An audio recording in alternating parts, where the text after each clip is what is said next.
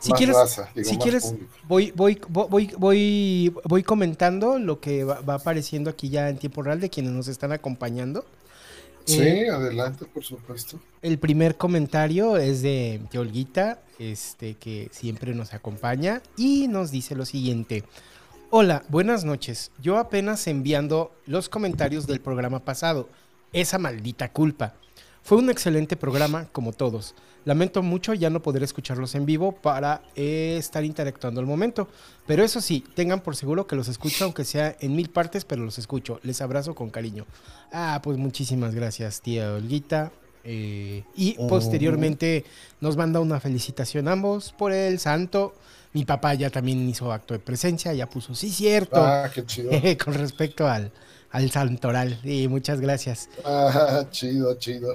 eh, mi tío Toño nos comenta, buenas noches a todos y abrazos a Manuel. Jueves de Corpus, siempre festejado. Y... A Paquines, Francisco Manuel, mi querido Toñín, también abrazo para él.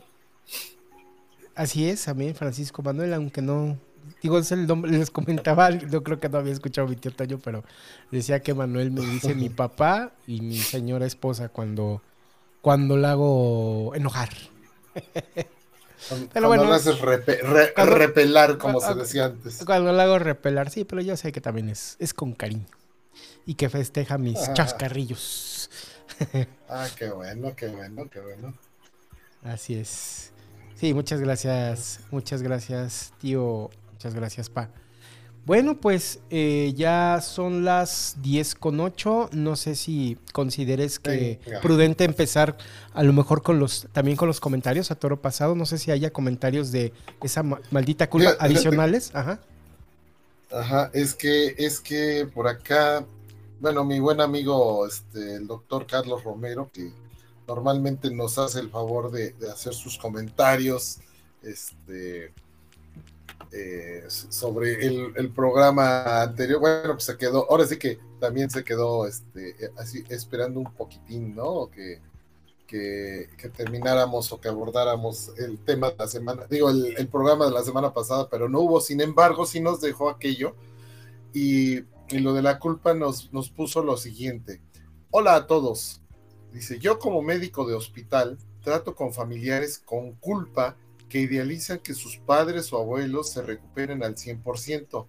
Dicha culpa surge del distanciamiento de años o décadas y las exigencias de estos familiares son proporcionales a su culpa e incongruentes con la realidad. Lo negativo de todo este conflicto es que los adultos no siguen los deseos de sus padres o abuelos, los llevan a hospitales en contra de su voluntad e idiosincrasia y no se dan cuenta del ejemplo que están mostrando a sus propios hijos. A ellos tampoco les respetarán, a ellos tampoco les respetarán su autonomía. Es decir, esos hijos, a los padres, ¿no? No le van a respetar la autonomía. Ahora sí que se va heredando, ¿no? Este tipo de culpa y este tipo de conducta. Eh, cabe mencionar que la evolución del caso suele ser mala para la vida y función junto con un gasto muy alto de recursos. Estas personas exigen una atención al sistema de salud que no proporcionaron en su casa en el día a día y que vio su origen en algún tipo de falta años atrás y en consecuencia en la maldita culpa. Y bueno, pues hasta, hasta la próxima nos pone, y, él lo dice con todo conocimiento de causa porque pues él es, él es geriatra, él digo, aparte de, haber estudiado la la carrera de medicina, su especialidad es la geriatría, la atención al adulto mayor. Entonces, conoce de ida y vuelta todos estos temas y sí, sí, mi carnal, cuánta gente no descuida a sus padres ya de edades avanzadas y al rato la culpa es la que quiere, tratan de compensar esa, esa ausencia o ese descuido y se ponen bien, se ponen bien locos, ¿no, mi carnal? Sí, sí, sí, es todo un tema. Digo, sí se da mucho y como nos comparte, como nos comparte el doctor, eh, eh, existen estos casos, pero en México creo que no es tan grave como en otros países, ¿no? Europeos o, o, en mismo Estados Unidos, donde no hay una como pues cercanía familiar tan notable. Parece que, bueno, creo que es parte como de su, de su cultura y de su idiosincrasia desconozco cómo, o sea, si aquí estos personajes, ¿no? Que tienen, eh, bueno, estas personas, ¿no? Que nos comparte el doctor, perdón, eh, generan esa culpa con cierta cercanía, no me quiero imaginar la culpa que generan estas otras culturas. O quién sabe, a lo mejor están desprovistos de culpa, ¿no? a lo mejor esa forma de vivir los ha llevado así a como que aislarse, ¿no? Y a desapegarse a lo mejor por completo de sus de su familia, aunque algo ha de quedar, ¿no? Porque finalmente pues son los padres, ¿no? Y, y como sea, eh, aunque a veces no es posible, ¿no? El, estar visitando a menudo, pues siempre está uno atento a, las necesidades, ¿no? Y, uno les dice, vamos al doctor, pero no quieren. Le digo a Juana para que escuche Chana, ¿no? Pero bueno, uno pretende estar, uno, pretende estar como atento para, en lo que se necesita y, dar esa atención. Pero sí, sí debe de ser este, sí debe ser algo muy complicado, ¿no? Llegar a ese punto en donde, en donde ya pesa más la maldita culpa, ¿no? Que, que las acciones que pudieron generarse con anterioridad. Digamos que eh, en ese, en ese caso, la tendencia de las familias eh, latinas y sobre todo pues, caso particular de los mexicanos, ¿no? no siempre eh, el núcleo familiar se rompe tan notablemente como en esas otras sociedades que tú, que tú has señalado, ¿no? Los gringos que, que desde que nacen casi casi los están educando para que se vayan a la fregada, ¿no? Los, los hijos y, y que es una vergüenza seguir viviendo con los padres a ciertas edades, en fin, o, en Europa, pero bueno, son diferentes culturas y sí, ahí, ahí sí creo que es más exponencial aquello de la, de la culpa por el abandono, por la ausencia. Y pues en México abundan las familias muégano, ¿no? Como se dice, todos pegados todo el tiempo. Digo, hay que hacer un, sano equilibrio, yo creo, entre, entre unas y otras, pues eh, para, no, para no provocar tanto, tanto daño. En fin, mi carnal, creo que ya, ya eso es lo que, que nos quedaba de, del, del programa anterior, así que pues ya estamos listos como para que Mía nos dé la bienvenida, la, entrada institucional y abordemos entonces el, tema en curso. Claro que sí, mi carnal. Entonces, sin más preámbulo, empezamos con el tema y vamos a la entrada institucional. Adelante, Mía.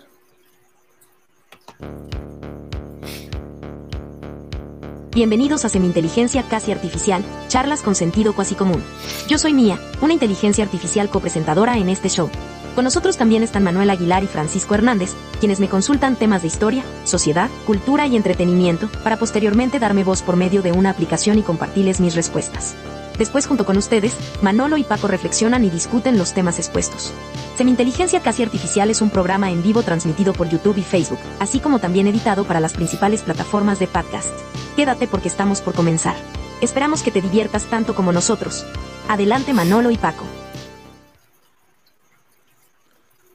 Bueno, pues ahí estuvo Mía, mi carnal, eh, con la ya famosa entrada institucional, que aún no corrijo, porque no estamos transmitiendo en YouTube, únicamente estamos en, en Face, pero este, estamos viendo a gusto. Fíjate que es, le, eh, agradecerle mucho a quien nos ve, porque he estado revisando las vistas y ya estamos rondando por las 80, 90 vistas por video, que son bastante, bastante buenas. Digo, y, quienes no interactúan con nosotros y nos están viendo, anímense, platíquenos, ah, vamos conociéndonos y armando más comunidad para que esto se ponga más, más divertido, mi carnal.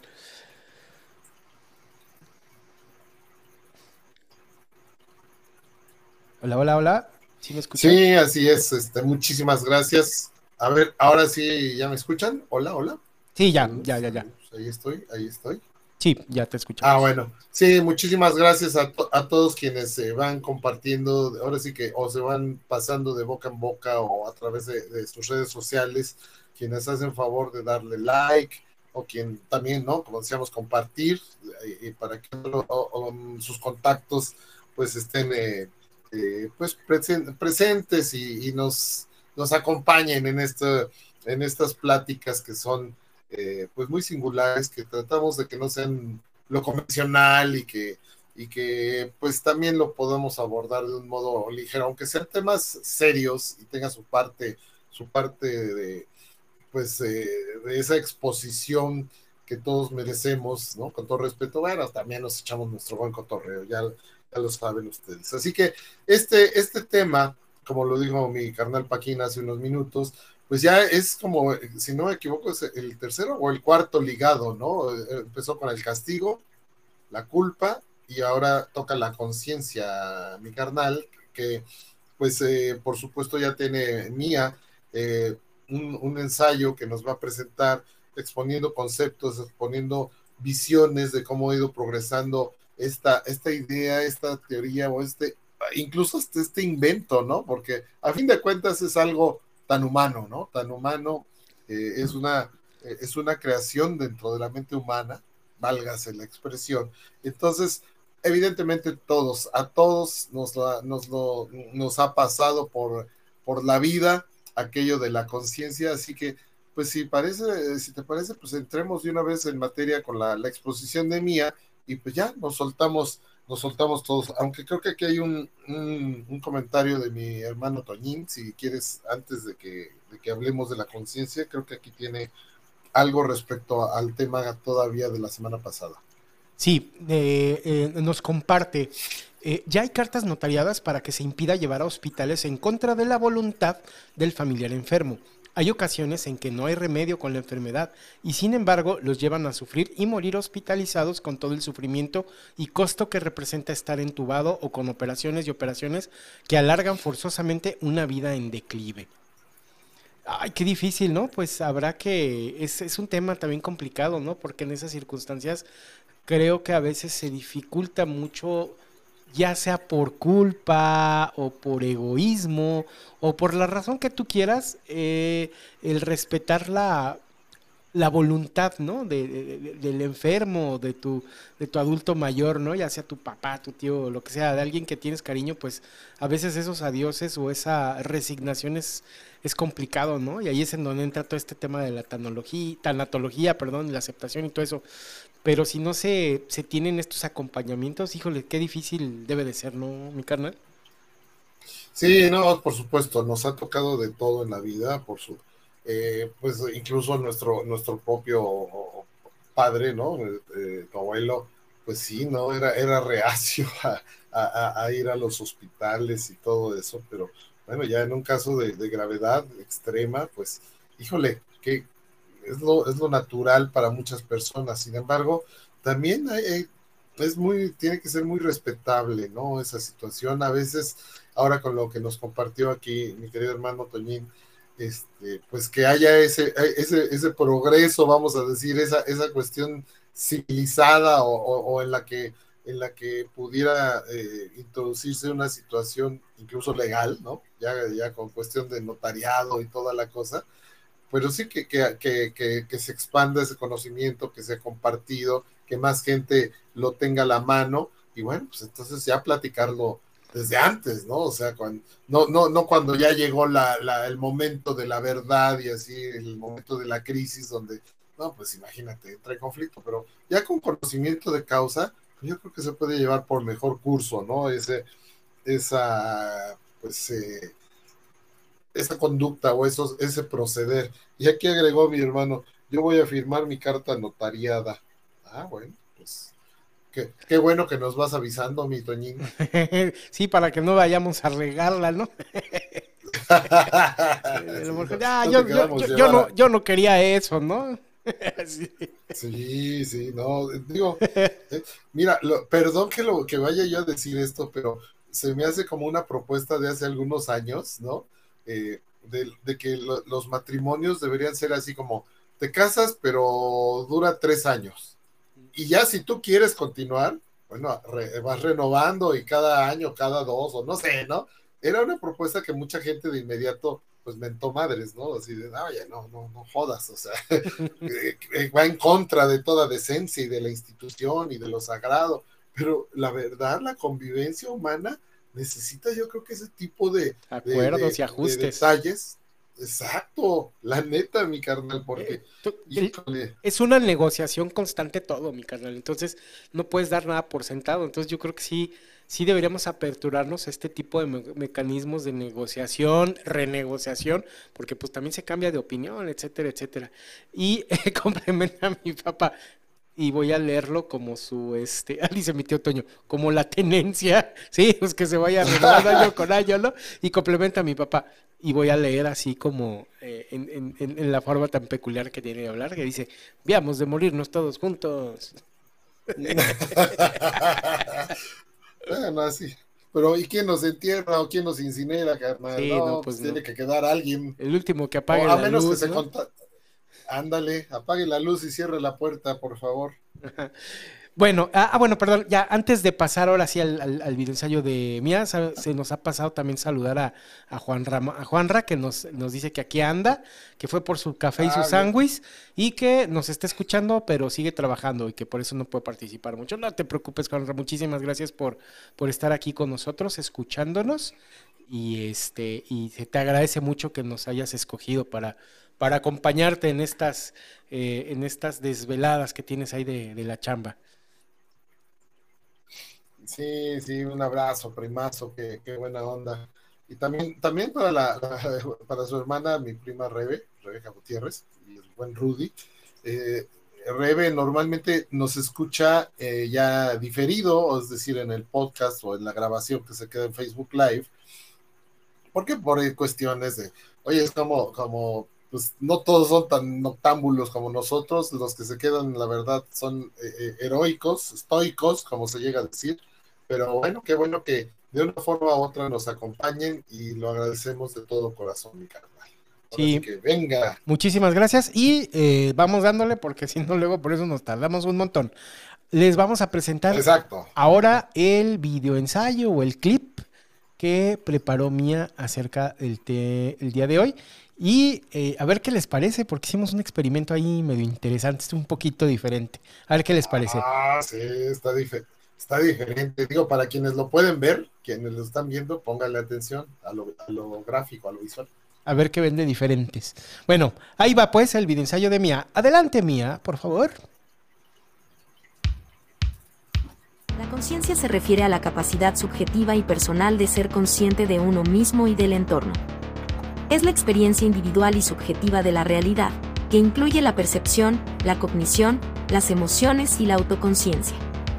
La conciencia nos permite tener experiencias, ser conscientes de nuestras sensaciones, pensamientos y emociones, y tener una comprensión de nosotros mismos como seres individuales. Aunque la conciencia es una experiencia comúnmente compartida por los seres humanos, sigue siendo un fenómeno complejo y aún no completamente comprendido desde una perspectiva científica. A lo largo de la historia, la conceptualización de la conciencia ha variado según las diferentes culturas, filosofías y avances científicos. En las civilizaciones antiguas, como la griega e hindú, se debatía sobre la naturaleza de la conciencia y su relación con el mundo material. Se planteaban preguntas sobre la dualidad mente-cuerpo y la existencia de un alma o un principio vital. Durante la Edad Media, la concepción de la conciencia se basaba en la teología y en la idea de un ser humano compuesto por cuerpo y alma.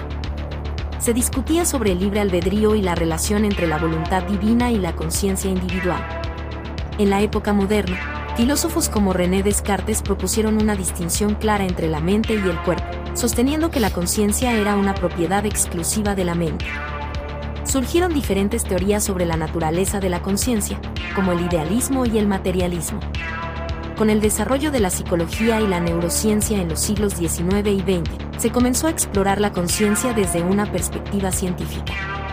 Se realizaron investigaciones sobre la percepción, la atención, la memoria y los estados de conciencia alterados. Actualmente, la conciencia es un tema de estudio multidisciplinario que involucra a la filosofía, la psicología, la neurociencia y la inteligencia artificial. Se han propuesto diferentes teorías, como el enfoque de la conciencia como un fenómeno emergente del cerebro, la teoría de la información integrada y las teorías de la conciencia global. Aunque hay avances significativos en la comprensión de la conciencia, sigue siendo un fenómeno complejo y desafiante la investigación continúa en busca de una comprensión más completa de su naturaleza y función. La conciencia puede funcionar como una brújula moral en el sentido de que nos proporciona una capacidad de discernimiento entre lo que consideramos correcto e incorrecto desde un punto de vista ético. A través de la conciencia moral, somos capaces de evaluar nuestras acciones y decisiones en relación con los valores y principios que consideramos fundamentales. La conciencia moral se basa en nuestra capacidad para reflexionar y tener una comprensión de las normas y los estándares morales de nuestra sociedad, así como en nuestros propios principios personales. A través de la introspección y la autoevaluación, podemos sopesar las consecuencias de nuestras acciones y determinar si se ajustan a nuestros valores morales. Cuando actuamos de acuerdo con nuestra conciencia moral, experimentamos un sentimiento de satisfacción y coherencia interna. Por el contrario, si actuamos en contra de nuestra conciencia moral, es probable que experimentemos sentimientos de culpa, remordimiento o disonancia cognitiva. Es importante destacar que la conciencia moral es un proceso complejo y está influenciada por diversos factores, como la educación, la cultura, las creencias religiosas y las experiencias individuales. Además, las interpretaciones de lo que es moralmente correcto pueden variar entre diferentes personas y culturas. Si bien la conciencia puede servir como una guía para nuestras acciones morales, también es importante reconocer que la conciencia no es infalible y puede estar sujeta a sesgos, influencias sociales y limitaciones cognitivas. Por lo tanto, es fundamental cultivar una conciencia moral informada y reflexiva, estar abierto al diálogo y la crítica constructiva, y seguir aprendiendo y creciendo en nuestra comprensión ética.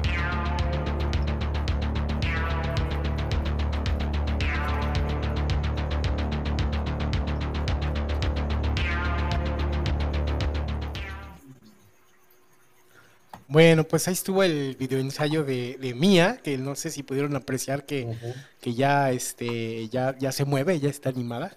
Un pequeño experimento que esperamos poderlo volver a utilizar pronto. Que a mí me gustó mucho, quedó bien padre y, digo ya nada más este, eh, eh, como paréntesis, es pues también producto de la inteligencia artificial, así como el mismo contenido que genera Mía y así como el arte, no sé si han notado el arte de lo que subimos en Spotify, las diferentes portadas, también es este es, es, arte digital generado por inteligencia artificial. Entonces, pues procuramos que todo vaya, estamos explorando estas nuevas tecnologías y pues para generar los contenidos y todo esto que, tienen ustedes. Pero bueno, ya, ese fue el paréntesis de la parte creativa del, del, del, podcast.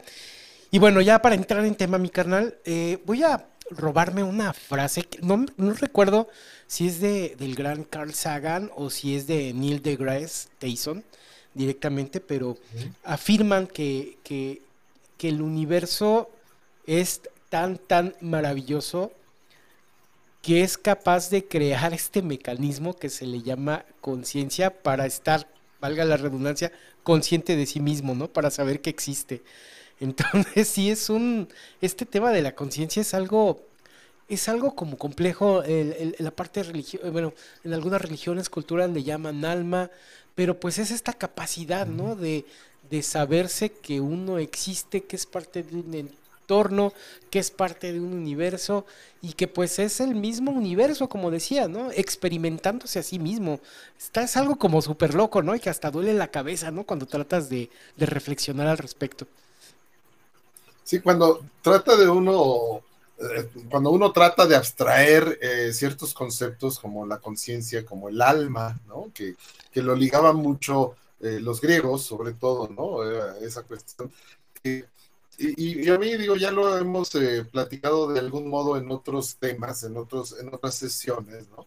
Con, con respecto a que, pues como tal, como tal, el ser humano entre las especies animales, ¿no? Y, la, evolución misma, pues finalmente es el único que tiene conciencia de sí mismo, de su existir, ¿no? De que, hay algo más allá que las simples funciones eh, corporales y vitales que compartimos con todos los demás seres vivos.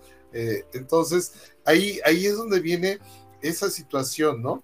Ser consciente de, de tu propia existencia y ser consciente de tus propios actos porque al final, ¿no? se nos va haciendo ese, ese tipo de concepto, ¿no? De que la conciencia es la vocecita esa que le habla a uno y que le dice si, estás haciendo bien o mal las cosas, ¿no? Si estás procediendo de acuerdo a ciertos valores, a, ciertas situaciones muy, muy personales o o a ciertas situaciones incluso que has aprendido, ¿no?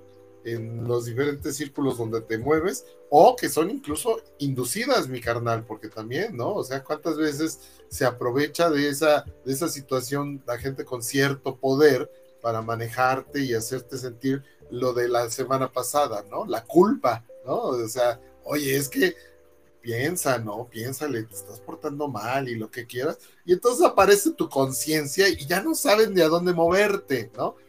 Pero sí, tienes absolutamente razón. Eso de, que uno sea el propio autor de, su conciencia o el propio eh, observador de tu propia existencia, es muy difícil, es muy difícil de concebir si, si nada más eh, si nada más se tratara de eso, ¿no? O sea, cuando, cuando uno se convierte en observador de sí mismo, pues ¿dónde queda el resto del mundo, no? O sea, ¿qué tan subjetivo o objetivamente estamos captando todo lo que nos rodea? Entonces, no, no, no, sí le puede explotar a uno, a uno la cabeza, porque son, son cuestiones que vienen desde dentro, ¿no? Desde, desde tu propia formación, porque pues digamos, si creciéramos igual que los animales, mi carnal, si no hubiera una directriz o alguien que encauzara nuestro modo civilizado, pues a lo mejor tampoco tendríamos conciencia, ¿no?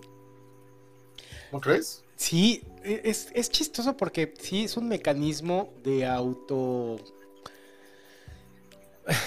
sí, de, de autorregulación que finalmente como que se regula con respecto a tu cultura, a tu entorno, y que te dices, tú, y que constantemente te dice, tú eres parte de esto, debes de, adecuarte o acomodarte a este entorno. Pero si haces todavía un ejercicio mayor de introspección mientras vas tratando de ser más consciente de ti mismo, menos entiendes mi carnal. Y es más complejo. Una vez estaba estaba, te, juro, no estábamos ni tomados, ni pachecos, ni nada. Estaba yo con un buen amigo, este, no sé si lo recuerdas, este, José de Jesús Ruiz Esparza, alias el pingüino, un buen amigo de la familia. No? Está, está, no estábamos ni tomados, ni pachecos, ni nada, no estábamos nada más acostados. Hay un, hay un costado de la, de la alberca ahí común, ahí del, del clúster de casa de mi papá. Y estábamos acostados, ¿no? Y, y empezamos como a reflexionar justamente, oye, qué extraño es todo, ¿no? Estar aquí, ser un punto pequeñísimo y viendo hacia las estrellas, ¿no? Era de noche. Y entonces, mira, y llegamos a la conclusión de que ser conscientes y poder ser conscientes de que estamos experimentando esa realidad es algo rarísimo y que la misma realidad finalmente es algo súper extraño, ¿no? Entonces, sí es, sí, sí, sí a veces hasta nos sobrepasa, sobrepasa nuestra capacidad esta este, los niveles, los diferentes niveles de conciencia que puedes ir llegando a experimentar, ¿no? Y hay quien se, va por caminos metafísicos, ah, vemos quienes nos, nos, nos llena más o, o nos, bueno, nos, nos, llena más, pero a la vez nos, nos, nos, nos, nos, bombardea todavía con muchísimo más dudas el irte por el lado este, científico, ¿no? Y bueno, que hay al respecto. Pues hasta aquí llegamos, ¿no? Pero medio respondes una cosa, pero te hable como tres mil interrogantes más, ¿no? Es algo, es algo muy complejo de, entender, pero digamos que en estos niveles más, más simples o más sencillos, sí pudiéramos decir que es un mecanismo de autorregulación que nos ayuda a calibrarnos con nuestro entorno y nuestra realidad, ¿no? Pudiéramos decir que es algo así, mi carnal, o cómo, cómo lo ves tú? Pues sí, sí, sí, es cierto. Eso, eso es eso creo que nos lo vamos a encontrar más adelante, mi canal, porque por ahí tenemos un tema que, precisamente es, algo así como, ¿para qué sirve la filosofía? ¿No? Más o menos. Es eso. O sea, terminas como de resolver o de cuestionar o de solucionar algo que tú mismo te planteaste y de repente vienen siete mil cuestiones más, ¿no? Que se te abren. Y bueno, esa es, parte de la, de la evolución del, del humano y de y del ser que trata de no conformarse, de no conformarse con lo que es su entorno, con no conformarse con las respuestas que obtiene así muy, muy rápido, ¿no? Siempre hay ese afán de, profundizar y creo que también es parte de la conciencia. Y aquí es donde quiero permitirme eh, un, pequeño paréntesis, porque yo siempre tenía esta inquietud, a mí que, que siempre me, me llamaba la atención el tratar de escribir correctamente o de entender las palabras como venían, porque existe la conciencia escrita así como, como creo que así lo escribimos, ¿no? Con conciencia, este, eh, con la parte final, ¿no? bueno, la, la, primera sílaba, con luego ciencia, ¿no? Pero hay la conciencia con una S ahí entre, entre la N y la C. Existen las dos. A mí me llamaba mucho la atención porque, porque yo veía conciencia así sin la S, ¿no? Conciencia, bueno, no existía según yo, porque pues, estaba limitado en aquel entonces. Pero cuando hablabas del consciente, ¿no? Sí venía con ese, digo, ¿por qué no cumple la, la misma regla en los dos vocablos? Pero fíjate que, eh, pues simple y sencillamente hay que leerle un poquito y buscarle. Y existen los dos como tal. Lo voy a así tomado de, estas eh, consultas académicas que se hacen y el famoso eh, diccionario panhispánico de dudas de la Real Academia de la Lengua, donde conciencia, así sin la S, conciencia, tal cual, ¿no? Eh, significa reconocimientos en ámbitos de ética y moral, conciencia del bien y el mal, así como más o menos es el, lo tenemos, como lo tenemos escrito aquí nosotros. Sin embargo, Conciencia, con una S entre la N y la C, alude al reconocimiento de la realidad en un sentido metafísico más general, ya no relacionado con la ética y la moral, o sea, la conciencia de uno mismo. Entonces, ahí hay ese, qué chistoso. Y dice aquí que, los, las dos voces son válidas, ¿no? Indica, eh, el diccionario indica que conciencia sin la S expresa ambos sentidos de ahí es que yo lo veía más sin la S. Entonces, no estaba mal, ¿no? Sí existen los dos, pero te valida el que, el que no lleva S, valida para las dos, eh, las dos conceptos, mi carnal. El, el hecho de reconocer el bien y el mal y el hecho de ser consciente de uno mismo. Entonces, nada más fue como esa acotación personal que siempre me, siempre me traía dando vueltas y siempre me traía dando vueltas cuando yo lo escribía, digo, es que lo estoy escribiendo bien, mal o regular, pero bueno, ya hace años lo consulté, ahorita lo, lo traje, lo traje de nuevo aquí porque eh, simple y sencillamente pues es, es parte, ¿no? De, de, ese, de ese pequeño aporte que queremos hacerle a todos ustedes, así como Mía, ¿no? Nos da tantas, me llama, me llamó la atención, ¿no? Entre, entre las muchas, muchas cosas que, puso, que expuso Mía, ¿no? Cómo, cómo en las civilizaciones eh, griega e hindú, ¿no? Ya desde entonces se hablaba o se trataba de conceptualizar mi carnal la dualidad de mente y cuerpo, ¿no?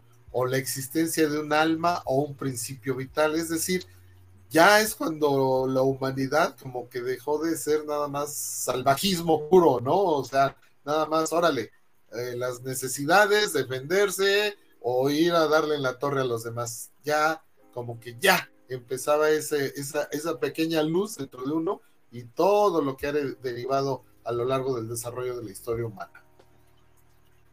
Sí, eh, sumando a tu comentario, mi carnal, nos comenta Graciela Coloca, que ya se integró y que nos está viendo, y nos comparte eh, lo siguiente, conciencia, sin ese, conocimiento de algo, es el conocimiento de algo. Y conciencia con ese se refiere al conocimiento de sí mismo o a como lo conceptualiza el budismo.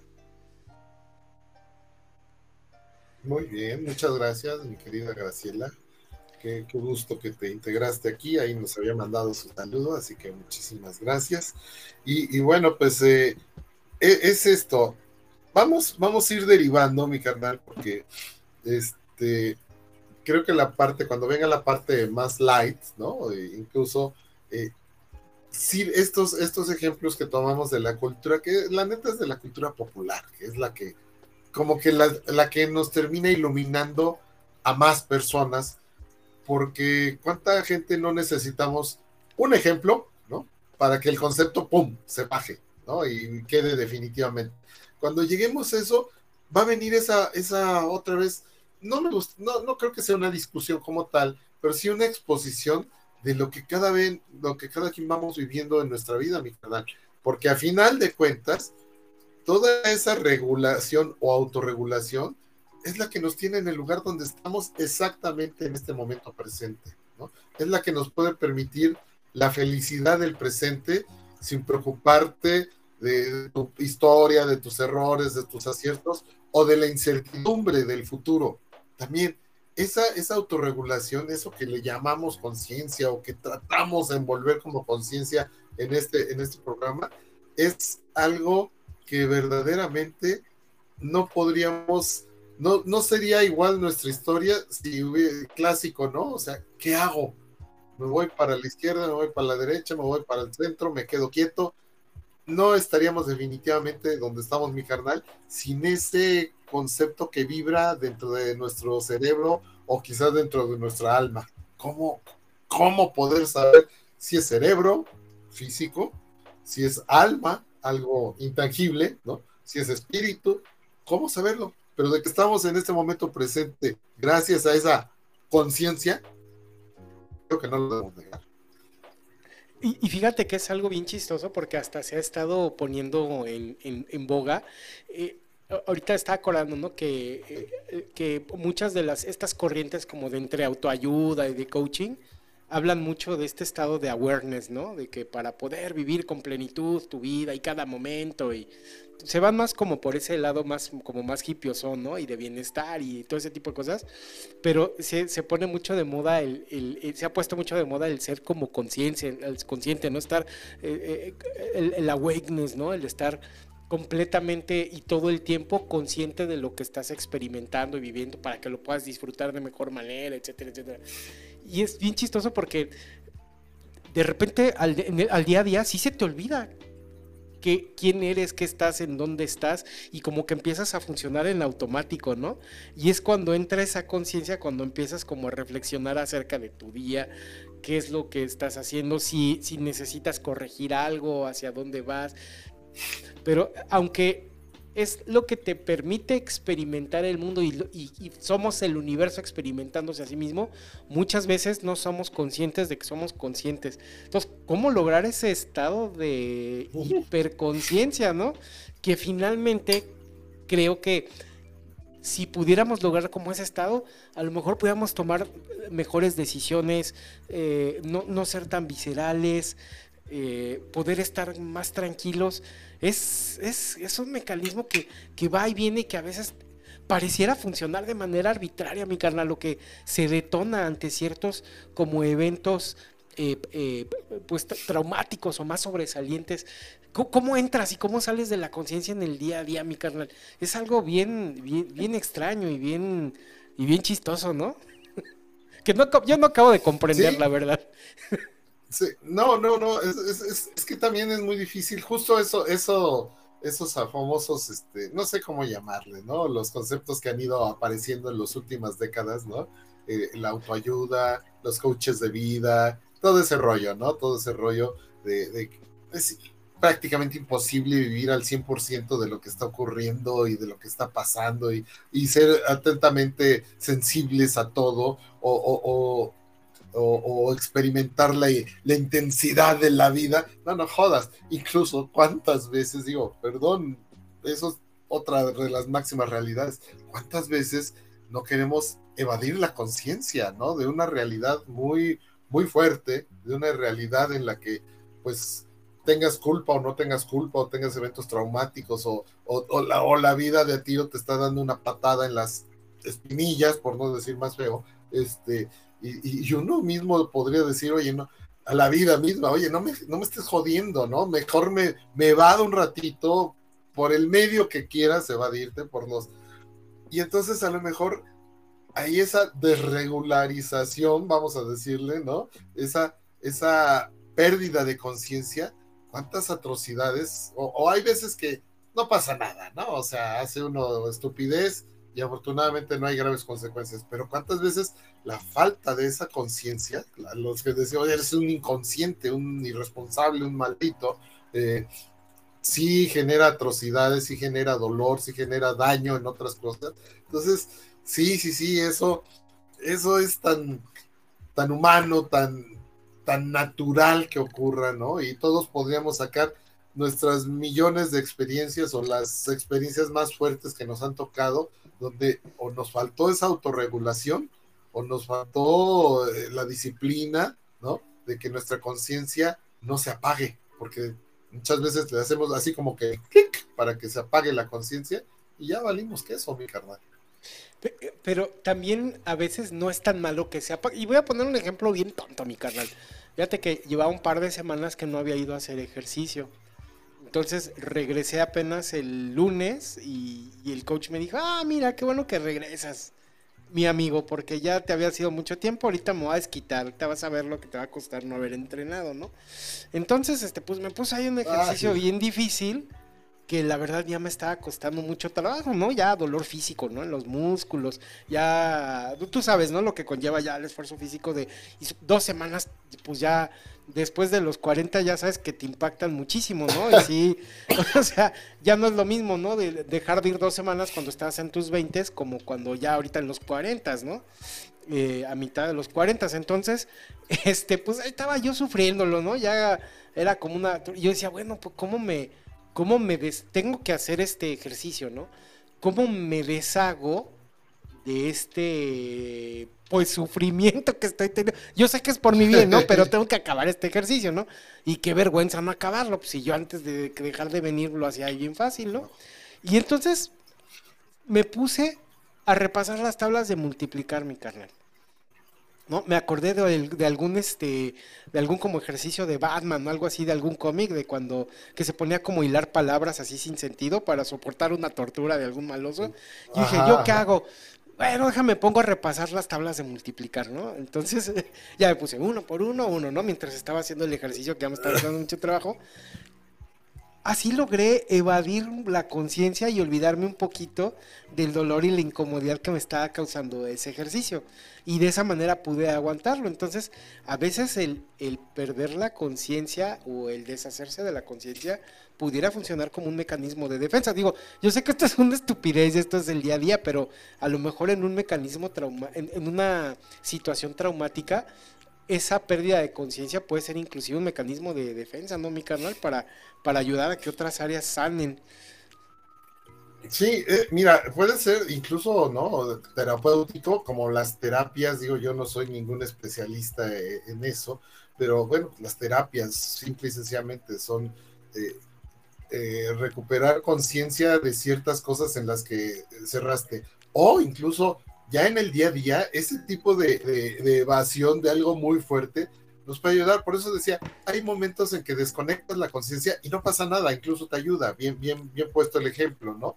Pero, pero ya una constante pérdida o una constante censura o una constante clausura de la, de la, de la conciencia, no, no sé qué tan, qué, tan buenos rumbos nos, nos, ayude a tomar, ¿no? En, nuestra, en nuestras situaciones eh, cotidianas y en las situaciones también muy, muy importantes, ¿no? Por eso, ya ves, ¿no? En, en las películas, piensa algo bonito, piensa algo bonito. Cuando está todo en un techo un desmadre, ¿no? Acá, este, piensa algo bonito, piensa algo bonito. Entonces, sí, sí, sí, creo que todos estos mecanismos. Piensa en la Biblia, Ned.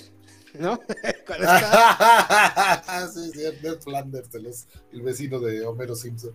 Sí, entonces, sí, todos tenemos, ¿eh? Todos, todos le hemos, le hemos hecho. Yo, por ejemplo, cuando me ponía a hacer ejercicio, ¿no? En la caminadora o en uno de esos así, que, que tenía aquí en la casa, ponía películas tenía películas porque ni siquiera música, ¿no? O sea, la música no me, no me distraía tanto pero ya el hecho de estar viendo una película, aunque ya la hubiera visto un chorro de veces, eso me ayudaba a que, mi, a que la conciencia de mi propio cuerpo no me estuviera jodiendo como para caer ahí muerto de cansancio, ¿no? Y está tu mente acá trabajando. Ahora, decía yo hace rato, la las terapias, o, por ejemplo, mi carnal, ¿no? Lo que se llama mucho, eh, y es otro gran mecanismo, yo no he podido explotarlo, nunca me he metido a fondo, ¿no? Pero eh, la meditación, la famosa meditación trascendental, ¿no? La del Maharishi Mahesh Yogi, aquel que, estuvo con los Beatles y con tanta otra gente que, que a mucha gente sí le funcionó, ¿no? Eso, eso de trascender y ponerte en contacto contigo mismo, ¿no? Y generar una, o sea, conectarte a una conciencia que es mayor, ya sea dentro de ti, lo según tu, tu propia creencia, o externa, ¿no? Una cuestión de divinidad que a mucha gente funciona, ¿no? Entonces, e, esas situaciones, ¿no? De otra vez, tiene que ver mucho con la introspección, porque hay gente que no hace, no sé, ¿no? La gente que no le gusta estar consigo mismo, por decir mi carnal, ¿no? Es un, es un clásico ejemplo. O sea, o que no puede estar nunca solo, ¿no? O sea, la soledad le abruma, le, porque no le queda más que platicar o ser consciente de sí mismo, y hay veces que es lo que menos quieres, ¿no? Según las circunstancias de la persona. Entonces, es, es otra vez, ¿no? Esta, esto de conciencia, la neta, abarca muchísimos terrenos como para que pudiéramos definirla así, mi carnal, ¿no? Ahorita en una sesión y decir una conclusión. No, esto la, la neta, la neta no. Todos vamos teniendo nuestra, nuestra propia definición y nuestra propia experiencia con ese, con esa idea, con ese concepto de la conciencia, ¿no? Por eso, entonces, ¿qué es la conciencia? La neta está muy difícil de, de responderlo así de un trancazo. Sí, no, es, algo sencillo y como, y, como reflexionaba hace rato, para mí, mientras más le ahondas, más, más complicado se pone. aprovecho mi canal para poner este, algunos comentarios adicionales. Este, dice mi papá, mejor decir que está un obuso, siempre va con Z, ¿no? Ah, para no estar peleando con ese, dando buzo caperuso. Muy bien, muy bien, pa, muchas gracias. Dice mi tío Toño, conciencia va muy ligada al bien común nos lleva a actuar en base a una plataforma de los valores que rigen nuestra vida y de la comunidad. La conciencia actúa en muchas ocasiones cuando llevamos a cabo alguna conducta sin que nadie nos observe. Y correcto, es, es un, ese mecanismo de, de, autorregulación, de autorregulación y de sincronización y, y, este... Ah, ¿qué, ¿qué, otra palabra usé hace ratito? Calibración con tu realidad y tu entorno, ¿no? Sí. Sí, exactamente. Eso, eso de eh, muy, muy, muy buen tema porque, pues, cuando estás absolutamente solo, ¿no? Es, mira, es como el clásico ejemplo, ¿no? Te encontraste una cosa tirada y sabes de quién es y te la puedes, te la puedes quedar porque nadie te está viendo. Pero ¿cómo vas a quedar contigo mismo, no? O sea, vas y la devuelves, digo, según tu conciencia, mi cara. Sí, y, pues también es la que te trae, de, te, trae siempre como a, te trae a tu presente o te hace consciente de que tienes una formación, ¿no? Que te dijo en, un momento, oye, cabrón, pues lo que no es tuyo, regrésalo, búscalo, ¿no? Y es la que te hace como, como, pues sí, retomar tu escala de valores con la que te formaste y actuar en consecuencia y, y actuar alineado a eso, ¿no? Es, es, un mecanismo bien, bien chistoso y bien complejo que yo creo que no nos alcanza la mente para comprenderla de todo, mi carnal. Este, otro. Sí, por eso vamos, hoy, por eso hoy, hoy propongo que abordemos, digo, vamos a desahogar estos buenos comentarios que nos están llegando, pero yo creo que nos va a hacer mucho, abordar la parte light de la, la, parte campechana, sí, claro. Muy pronto, porque la verdad sí está muy ilustrativa. Digo, hicimos aquí una selección entre mi carnal y yo, y creo que sí nos va a aportar mucho y hasta nos vamos a divertir mucho. Es correcto. Eh, eh, otro comentario de mi papá dice, el grado evolutivo va despertando la conciencia. Pues sí, eh, definitivamente necesitas ir como avanzando como persona en conocimiento, en conciencia, para que también incremente tu conciencia, ¿no? Sí, sí, creo que es algo que va eh, eh, eh, directamente, es directamente relacionado el uno con la otra, ¿no?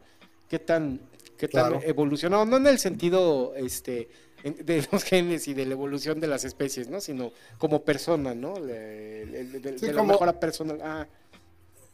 ¿Cómo te vas mejorando a ti mismo, no? Porque los saltos evolutivos, esos de la vida, pasan millones de años, esa es otra cosa, ¿no? Pero uno como persona, ¿cómo va lográndose superar a sí mismo? Así es. Este pone la cruda de la cruda, recupera la de esta conciencia. Pues sí, ya como la tercer cruda encima está medio, ya estarla conectando ya está medio complicado, ¿no? Porque ya, ya, después hasta le pides perdón a Dios, ¿no? Diosito, ahora sí ya no vuelvo. Sí. Aunque no creas, ¿no? Es cuando, es cuando, tienes que hacer tierra, mi carnal, porque si no ya ya te perdiste absolutamente. Sí, te da la cama, la cama loca, ya tienes que bajar la pata, ¿no? Está bueno. A que no te varíe. Ok, otro comentario de, de, Graciela Caloca que nos comenta. Es una cita de Jung que dice, hasta que el inconsciente no se haga consciente, el subconsciente seguirá dirigiendo tu vida y tú le llamarás destino. ¡Ay, güey! Sí, no, esa es, es, una, esa es fabulosa y muchas gracias, querida Graciela. Muchísimas gracias. Esa, esa, a mí, cuando yo, yo la escuché, me, me, me, me encantó, porque precisamente, carnal, ¿no? Cuántas cosas le echamos la culpa a la suerte, no, ya era el destino. Y, no, la neta somos consecuencia de nuestras decisiones, de nuestros actos. Y entonces le ponemos destino, le ponemos lo que quieras, divinidades, Dios, demonio, suerte, fortuna, le ponemos toda esa clase de, nombres y nada más es cuestión de analizar, ¿no? Todo lo que se fue concatenando, ¿no? Todos tus actos y los actos de, muchas cosas que también, por supuesto, te rodean, ¿no? Las circunstancias, pero finalmente esa, esa situación, perfectamente aquí ilustrada por, por Graciela, tienes que hacer consciente todo eso que anda volando por tu mente. O sea, todo lo que, lo que no te has parado a, tratar, a, bajar, ¿no? A conceptualizar, a entender, a afrontar y todo lo que lleva, ¿no? Una responsabilidad de, de, uno mismo. Entonces, muchísimas gracias. Creo que esto es muy, muy, muy ilustrativo, mi carta. Sí, no, fíjate que yo no conocía la, esta esta cita de Carl Jung, pero me, hace mucho sentido y bueno, lo, voy a poner desde una perspectiva campechana sin afán de ofender, pero este, me, remite mucho a, esta mamá luchona, ¿no? Que, que a veces es hasta una parodia de sí misma, ¿no? En redes y el estereotipo este que se pone, ¿no? Y que dice, no, ves que todos los hombres son iguales, todos son unos machistas, huevones, que no aportan, que no son responsables bueno, es que todos los hombres son iguales, es tu destino el que te ha llevado por esos caminos o es tu subconsciente el que ha dictado la pareja que has las parejas que has estado escogiendo, ¿no? Con un cierto patrón, ¿no? Entonces me, hace mucho sentido esto de que hasta que no eres consciente de por qué has tomado las decisiones que has tomado, finalmente pues este, vas a seguir como repitiendo los mismos patrones, ¿no? no, ahora sí que no hay, como dicen, ¿no? No, no, no hay mayor loco que, que aquel que espera resultados diferentes haciendo lo mismo. Pero, sí, exactamente. Pero primero te tienes que dar cuenta de los patrones que estás siguiendo, ¿no? En caso de que los tienes. Y ahí es en donde entra esta como, como conciencia y, y introspección, ¿no? Sí, y, y, esto que tú, el ejemplo que pusiste, carnal, digo, aplica para eh, eh, este tipo, ¿no? Como dices, de las mamás luchonas y todo eso, pero aplica en muchos otros comportamientos, porque simple y sencillamente uno aprende lo que ve en su medio, en tu familia, en tu medio socioeconómico, en tu medio cultural, y si toda la vida escuchaste a tu mamá, a tu abuela, a la tía, a la, amiga, a la vecina, decir que todos los hombres son iguales, ¿no? Y, lo ves físicamente porque en tu medio sí son conductas repetitivas, ¿no? El machismo, por ejemplo. Oye, está muy cañón salirse de un medio machista, ¿no?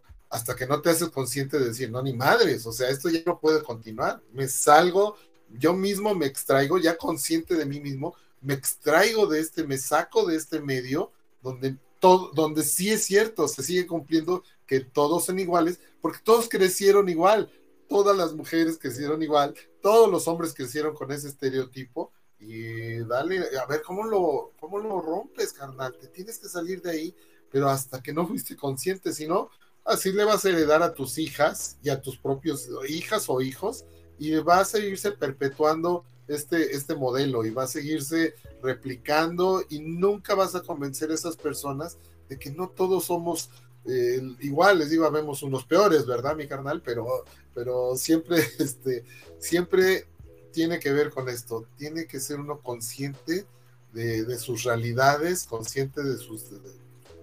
De, que esas realidades muchas veces te llevaron a tomar tus decisiones, ¿no? Y a lo mejor por eso nunca, nunca la resolviste y nunca saliste y nunca descollaste, porque tu realidad te envolvía, pero tú no eras consciente de ella. Sí, es como, como platicábamos con Graciela, ¿no? Creo que en, el, en, el, en la sesión que nos hizo favor de acompañarnos, donde le echábamos porra a la oveja negra, ¿no? Que vivan las ovejas negras, ¿no? Porque finalmente son las que logran ser conscientes de esa, de esa realidad, de ese entorno y que logran romper esos patrones, ¿no? Esos patrones que el subconsciente te hacen pensar que es tu destino, ¿no? Eh, bueno, ya, cerrando la misma, la, misma cita que nos regala Graciela, muchas gracias. Este, esto, Está bien suave, yo no la conocía y pues invita, invita esta reflexión. Eh, mi tío Toño también nos, nos comparte lo siguiente, dice, correcto, la meditación es un camino adecuado para llegar al fondo de la conciencia. Es una disciplina que requiere apoyo y decisión. Ciertamente, ciertamente. Entonces, ya sabemos que no es un camino fácil, ¿no? El, conocerse a uno mismo. Me, acuerdo de una, de una tira cómica de, las de Kino de Mafalda, ¿no? Si no me equivoco, creo que es eh, Miguelito, el amiguito de, Mafalda, que es como un poquito más chiquito que, ella, ¿no? Así, pero, pero creo que está, está, está en un libro de citas o algo así, encuentra, ¿no? Esa, esa máxima que dice, conócete a ti mismo. Y entonces empieza a voltear el libro y todo y dice, pues yo no veo donde haya un espejito, ¿no? Ya no veo que esto traiga un espejito, ¿no? Lo hizo muy simple, muy, muy simpático, pero sí, sí es un camino, el, uno de los caminos más difíciles, mi cara, conocerse uno mismo, sobre todo cuando no hay tantos elementos en tu entorno que te indiquen que, que, eso es lo que te puede llevar a un paso más adelante y un paso más adelante y que todos los días puedas tener una conciencia de todos tus actos, porque bien lo dijiste, la vida de repente se convierte en un piloto automático y ahí vamos, y ahí vamos, a la deriva y sin saber exactamente qué queremos y qué va a pasar en nuestra vida. Así es, mi carnal. Y complementa Graciela eh, con lo siguiente. Efectivamente, la meditación excelente camino para trabajar el despertar de la conciencia. Cabe mencionar que es doloroso. Sí, claro. Híjole, no, es a veces aceptar, ¿no? En dónde te equivocaste, los errores, las fallas, las actitudes malas, ¿no? Es doloroso y a veces ese espejo te, da realidades que no quieres aceptar, mi carnal. Sí, no, por supuesto. Cuando uno eh, no reconoce en sí mismo, ¿no? Incluso te lo, te lo dicen. ¿Cuántas veces te, los demás te dicen cosas que tú no quieres ver o no quieres reconocer en ti mismo? Pero de repente va a haber un, un en tu vida o un madrazo o a lo mejor cuántas veces no tenemos que tocar fondo, ¿no? Para decir, ay, en la madre, si estaba yo muy mal, ¿no? Si todos tenían razón, pero yo, pinche necio, no quería, en fin, sí, es doloroso, pero bueno, pues todo, todo, todo proceso que conlleva un dolor, finalmente también conlleva una, pues, una salida, una, una cuestión evolutiva, por decirlo otra vez, por retomar esos conceptos en los que dices, bueno, ya, ya, ya entendí en qué estoy mal, ahora tengo que dar el, paso, ¿no? El paso de no repetir mi patrón, de no repetir mis errores, de enmendar, ¿no? El daño, en fin, cuando ya logra uno eso, dices, ok, dolió, pero sirvió para algo. Hay personas que les duele, pero no toma acción. A lo mejor es muy importante eso de tomar acción, ¿no, mi carnal? Es lo, es lo que la conciencia precisamente te empuja a tener una disciplina, a tener una responsabilidad, la conciencia, la conciencia. Y puede servir, por ejemplo, para eh, el ejemplo que pusiste, ¿no?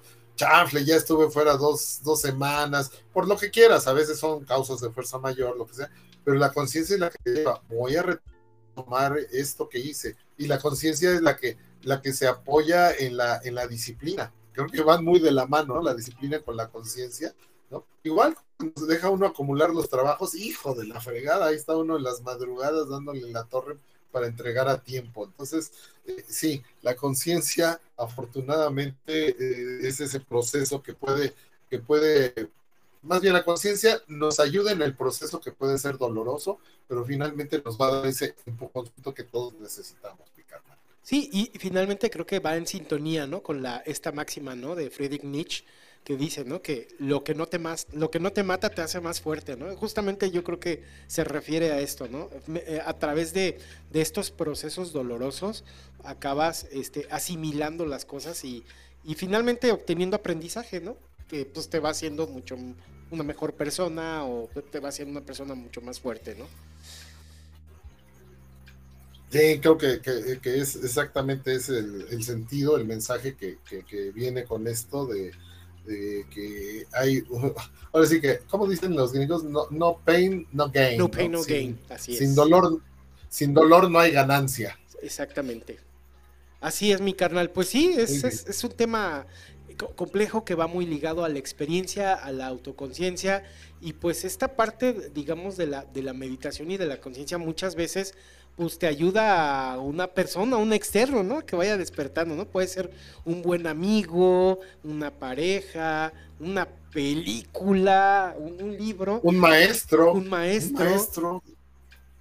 Sí, sí, sí, o sea, o sea finalmente esa, un, un, digamos, un tercero puede acabar siendo como tu, por decirle de alguna manera, tu conciencia, ¿no? O sea, tienes a lo mejor ese alguien, ¿no? Que finalmente cuando te desvías, te acercas a ese alguien y acaba siendo como esa, como esa veleta, ¿no? Esa conciencia, ¿no? Para ayudarte como a retomar el camino, ¿no? Exactamente, ¿no? Y creo que ahí, bueno, ah, creo que hay un, otra vez otros dos comentarios de mis queridos hermanos.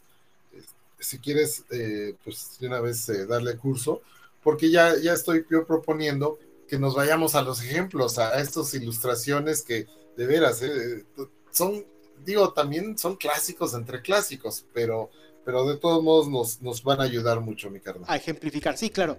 Dice mi papá, que no solo con respetar y respetarse, pues suena sencillo y es como una sobre, como una sobresimplificación, porque respetar, saber respetar y saber respetarse no es algo sencillo ni trivial, mi carnal. No, y necesitas tomar acción porque por, por dentro yo puedo respetar, ¿no? O sea, pero, pero si yo no lo, lo, lo, lo, hago hecho, si no lo vivo la realidad, pues a lo mejor vivo en una inmovilidad, ¿no? Obvio, ahí vendría, ahí vendría otra vez esa autorregulación, que sería un autorrespeto, ¿no? O sea, decir, bueno, ok, ya respeto a todo el mundo, pero me voy a respetar a mí mismo tomando acción, ¿no? De, lo que quiero hacer y de lo que quiero aportar o de lo que quiero, eh, pues, ¿cómo se dirá? De lo que quiero legar, ¿no? De lo que quiero legarle a quien sea, a mi círculo más cercano o a una sociedad o a, la humanidad. Ya, ya dependerá de los alcances que quiera uno darle. Y también, pues, no hay, no hay de otra, de la conciencia, mi carnal. Uno, ¿cuántas veces no le das la moneda a alguien, no cooperas con una causa altruista, ¿no? Dices, ah, ¿para qué? y al rato, hijo, ya, ya, otra vez, dependerá de tus valores o de cómo creciste. Y, da pauta a la maldita culpa. Exactamente. Así es. Bueno, complementaba a mi papá diciendo, y bueno, algunas cositas más, ¿no? En, relación a respetarse y autorrespetarse. Eh, comenta también mi tío Toño, la autocrítica, sin entrar en cuadros de martirio y depredación, es necesaria para entender tu realidad. En las empresas es un ejercicio común que se ejercita periódicamente para entrar en el terreno de la mejora continua. ¿Por qué no hacerlo como individuos? Sí, exactamente. Este, eh, justamente lo que, bueno, a nivel como empresarial o en el mundo Godín, en donde pues vives a hacer, vives en, embebido en procesos y este tipo de cosas, pues justamente tienes que ir midiendo para poder evaluar en qué grado estás, ¿no? Y ya después si determinas que hay algo que está fallando, están las áreas de oportunidad, híjole, qué difícil a veces resulta ir a enfrentarte con tus colegas y poder tanto dar esa retroalimentación a tu colega como que tu colega te retroalimente, ¿no? Y qué difícil es de hacerlo desde una perspectiva que entiendas que es un asunto meramente profesional y de repente empiezas a sentir que son cosas personales, a veces ya se va a temas personales, entonces sí es una... Sí, es, sí la autocrítica es un ejercicio poderoso, pero muy difícil y, y, y si no se tiene la suficiente madurez, resulta en exceso doloroso. O sea, doloroso siempre va a ser, pero resulta en exceso doloroso y puede derivar en, malas interpretaciones y este tipo de cosas. Pero sí, sí, es cierto, es algo que se necesita para poder mejorar. Si no te mides, no hay manera de que puedas ir mejorando, mi carnal. Sí, es. Ay, perdón, ¿eh? perdón. Es, es un poco como, como el concepto de, la tolerancia a la frustra, frustración, mi carnal. cuando algo no te sale o no te funciona como tú querías o como tú pensabas y de repente, madres, ¿no? O sea, ya no, ya no soportaste ni la autocrítica ni la crítica externa y entonces te pierdes, te pierdes. Esa, esa conciencia a lo mejor no está, eh, como bien usaste, bien calibrada o, o, no está todavía a la altura de tus circunstancias, todavía no se ha desarrollado. Qué difícil es entender eso, o sea, qué difícil es detectarlo. Pero bueno, cuando hay, hay ayuda externa, como las terapias eh, psicológicas, ¿no? Las terapias de conducta que vienen siendo prácticamente lo mismo, ahí, ahí esa, esa ayuda externa es la que de repente nos vuelve, ¿no? Nos vuelve a levantar o nos, nos vuelve a conectar con la conciencia, ¿no? La conciencia de uno mismo y de todo, todas las acciones que tenemos que hacer, pues para no sentirnos tan mal, ¿no? O no, o no estar actuando indebidamente. Ya elevándolo a, otro nivel, ¿no? al nivel, por ejemplo, ya de, la, de la psiquiatría, ¿no? Donde ya interviene la medicina formal y, los medicamentos y todo ese rollo, bueno, ok, ¿no? pero, pero los primeros pasos siempre se van llevando, ¿no? Y, y, al final, psiquiatría y psicología son complementarias, son complementarias, pero muchas veces ese ejercicio, ¿no? Ese ejercicio de encontrar la conciencia de, la persona o de reconectar a la, a la persona con su conciencia, finalmente, y con muchas otras cosas. No quiero decir que sea lo único, yo otra vez no soy experto en eso, pero sí me hace mucho sentido, ¿no? La, la, las experiencias que va teniendo uno, lo que te vas enterando, lo que, lo que de algún modo también tratamos de preparar aquí en este, para este tema. Sí, creo, que todo, todo son una, un universo, todo, todo nos permite conectarnos y yo creo que tarde o, tarde o temprano la conciencia vuelve, ¿no? Si tienes todos esos apoyos, si tú mismo, ¿no? Eh, te reconectas, la conciencia finalmente nos pone en el camino donde queremos estar, mi carnal. Ya no, ya no solo la voluntad o la disciplina, es la conciencia, ¿no? La que, la que, la que se vale de esas herramientas para ponerte en el camino de decir, oye, pues yo soy, yo no soy un pendejazo, yo no soy un huevonazo, o sea, me gusta echar la hueva, pero ya para lo importante, no, tengo que ser este tipo de persona y ahí está la conciencia, ¿no? Sí, finalmente, en el fondo siempre sabes qué es lo que tienes que hacer. Y está en ti si decides irte en automático o ir manejando en estándar y bien consciente, mi carnal. Aunque eso resulte eh, muchas veces mucho más difícil, ¿no? Porque el automático siempre es más sencillo, ¿no? Pero finalmente, quién sabe hacia dónde te lleves automático, ¿no? Es este, sí, creo que es una, es una gran reflexión, mi carnal, o sea, sí es como una epifanía que estoy teniendo ahorita que me estás platicando.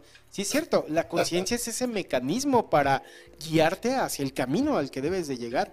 Y es por, eso la importancia, ¿no? De, estar ejerciendo completamente, eh, todo el tiempo, esta autocrítica y esta autoconciencia, ¿no? De, las decisiones que vas tomando.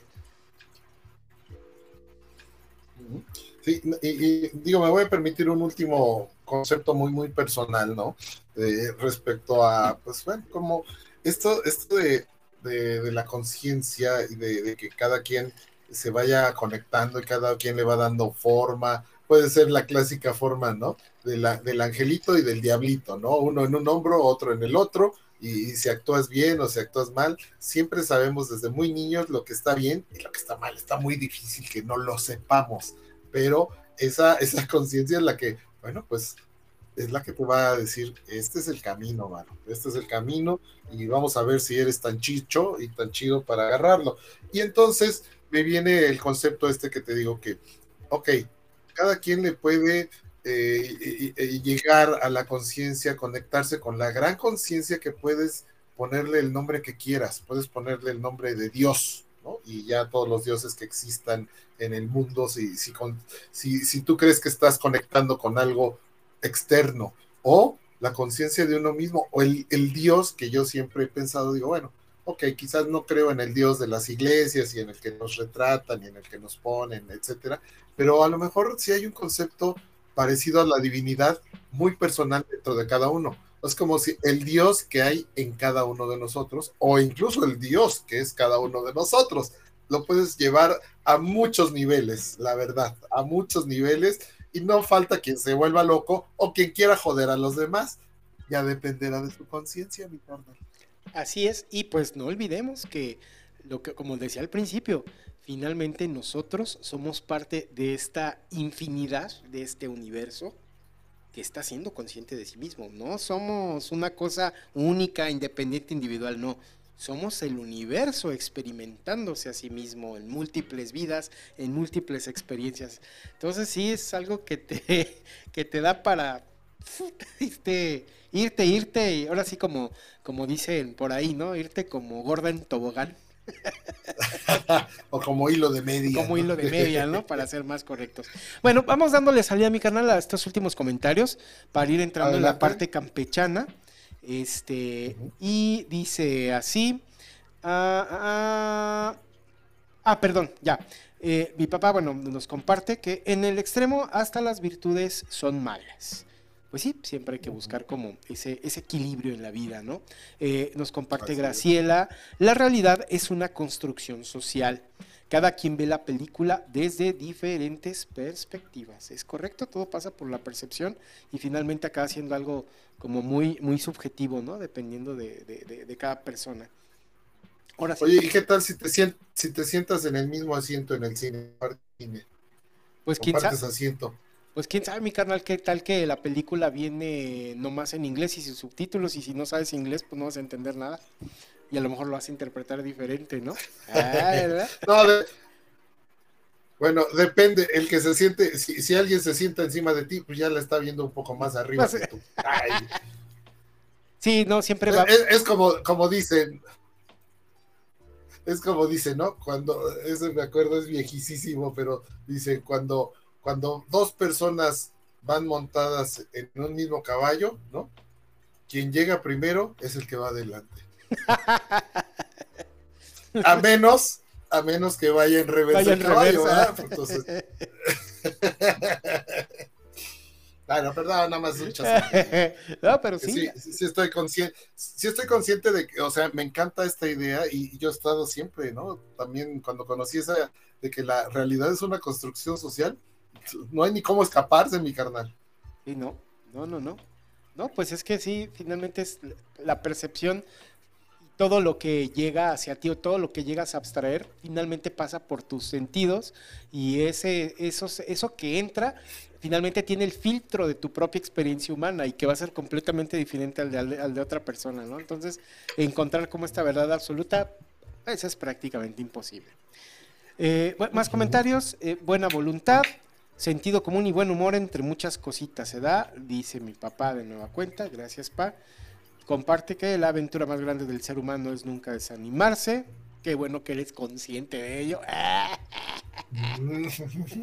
Hablando de la conciencia, ¿no? Y luego ya dice que la naturaleza y el Atlante, sí, que vive el potro. Eh, eh, nos comparte de nueva cuenta Graciela. Eh, los conceptos, así como los valores, lo aprendimos en la infancia a través de las acciones de los cuidadores primarios o padres. Sí, finalmente somos el reflejo de nuestros padres y de esas escalas de, valor y de moral que nos, que nos comparten desde pequeños, ¿no? Y... De algún modo, perdón, de algún modo ellos nos inducen ese concepto de conciencia. Correcto. Sí, correcto. O la van moldeando, ¿no? También, también, por supuesto. Así es, mi carnal. Pues bueno, pasamos a, pasamos a la parte campechana ya para no desvelarnos más, porque también está bastante interesante y pues sí nos va a llegar, nos va a ayudar también a ejemplificar un poquito mejor todos estos conceptos tan complejos y difíciles de abstraer. Creo que estos, estas, este, esta parte campechana pues nos ayuda a, poner como el ejemplo, ¿no? Mi carnal y a, tratar de aterrizar un poquito mejor estas ideas. Ajá. Pues con el tema de hoy de que así le pusimos, entonces, ¿qué es la conciencia? Pues ya nuestro top es de las figuras, ¿no? Que, o personajes más representativos de la conciencia en, la cultura popular, ¿no? Sobre todo en las últimas décadas. Por eso ahí, el top tiene, tiene esa denominación, ¿no? Las, las figuras, no sé cómo le pusimos exactamente, pero son como las figuras más representativas de la conciencia. Personajes, perdón, personajes más representativos de la conciencia. Entonces, pues vamos, a, vámonos con el eh, primero el orden, mi querido carnal. Pues sí, ahora sí, este, pues el ya clásico, ¿no? Y tan en, tan de, en boga por esta gran entrega que, hizo Guillermo del Toro este año, pues es el famoso Pepe Grillo, ¿no? Que pues finalmente era la, esta representación de la, de la conciencia, esta guía moral, ¿no? De Pinocho para que tratándole de ayudar todo el tiempo de que tome las mejores decisiones. No siempre lo logra. es muy evidente que Pinocho cuando decide callar su conciencia es cuando toma las peores decisiones, mi carnal. Sí, ese es un ejemplo, ¿no? De, eh, tiene tantos niveles de lectura eh, esta, esta historia del escritor italiano Carlo Collodi, ¿no? Que bueno, por supuesto que en, la versión de Disney, que si mal no recuerdo, creo que es como de 1940, mi carnal, es impresionante pensar que esa película tan vigente y todo, pero bueno, también pues con el estereotipo Disney y toda la, toda la idiosincrasia y toda la ideología que se maneja, pero ya digamos, eh, volviendo al tema original, ¿no? O, o la novela que hace Carlo Collodi, tiene muchas lecturas, una de ellas es la conciencia, el papel que se le asigna a Pepe Grillo, ¿no? Y como Pinocho cuando lo manda a la chingada es cuando se vuelve burro y le pasan todas cosas, ¿no? Pero, pero, pero igual, ¿no? Esa, e, esa situación de, del, muñeco que quiere ser niño, ¿no? El muñeco que quiere ser niño y que aspira a algo que, que lo confronta con una realidad muy, muy fuerte sin embargo, está romantizado en la historia de, Disney, pero creo que lo retoma muy bien eh, precisamente Guillermo del Toro, ¿no? Guillermo del Toro con esos shocks que, muestra, ¿no? Y esa ambientación tan distinta, independientemente de las técnicas cinematográficas que también, bueno, a mí me, maravillaron y por eso me dio tanto gusto que tuviera tanto éxito, pero, pero sí, ¿no? Cuando te enfrentas a algo que no es posible, por más que lo anheles y más lo sueñes y todo, es un shock muy fuerte, que solo la conciencia te saca de ahí, mi carnal, ¿no? Sí. Solo así.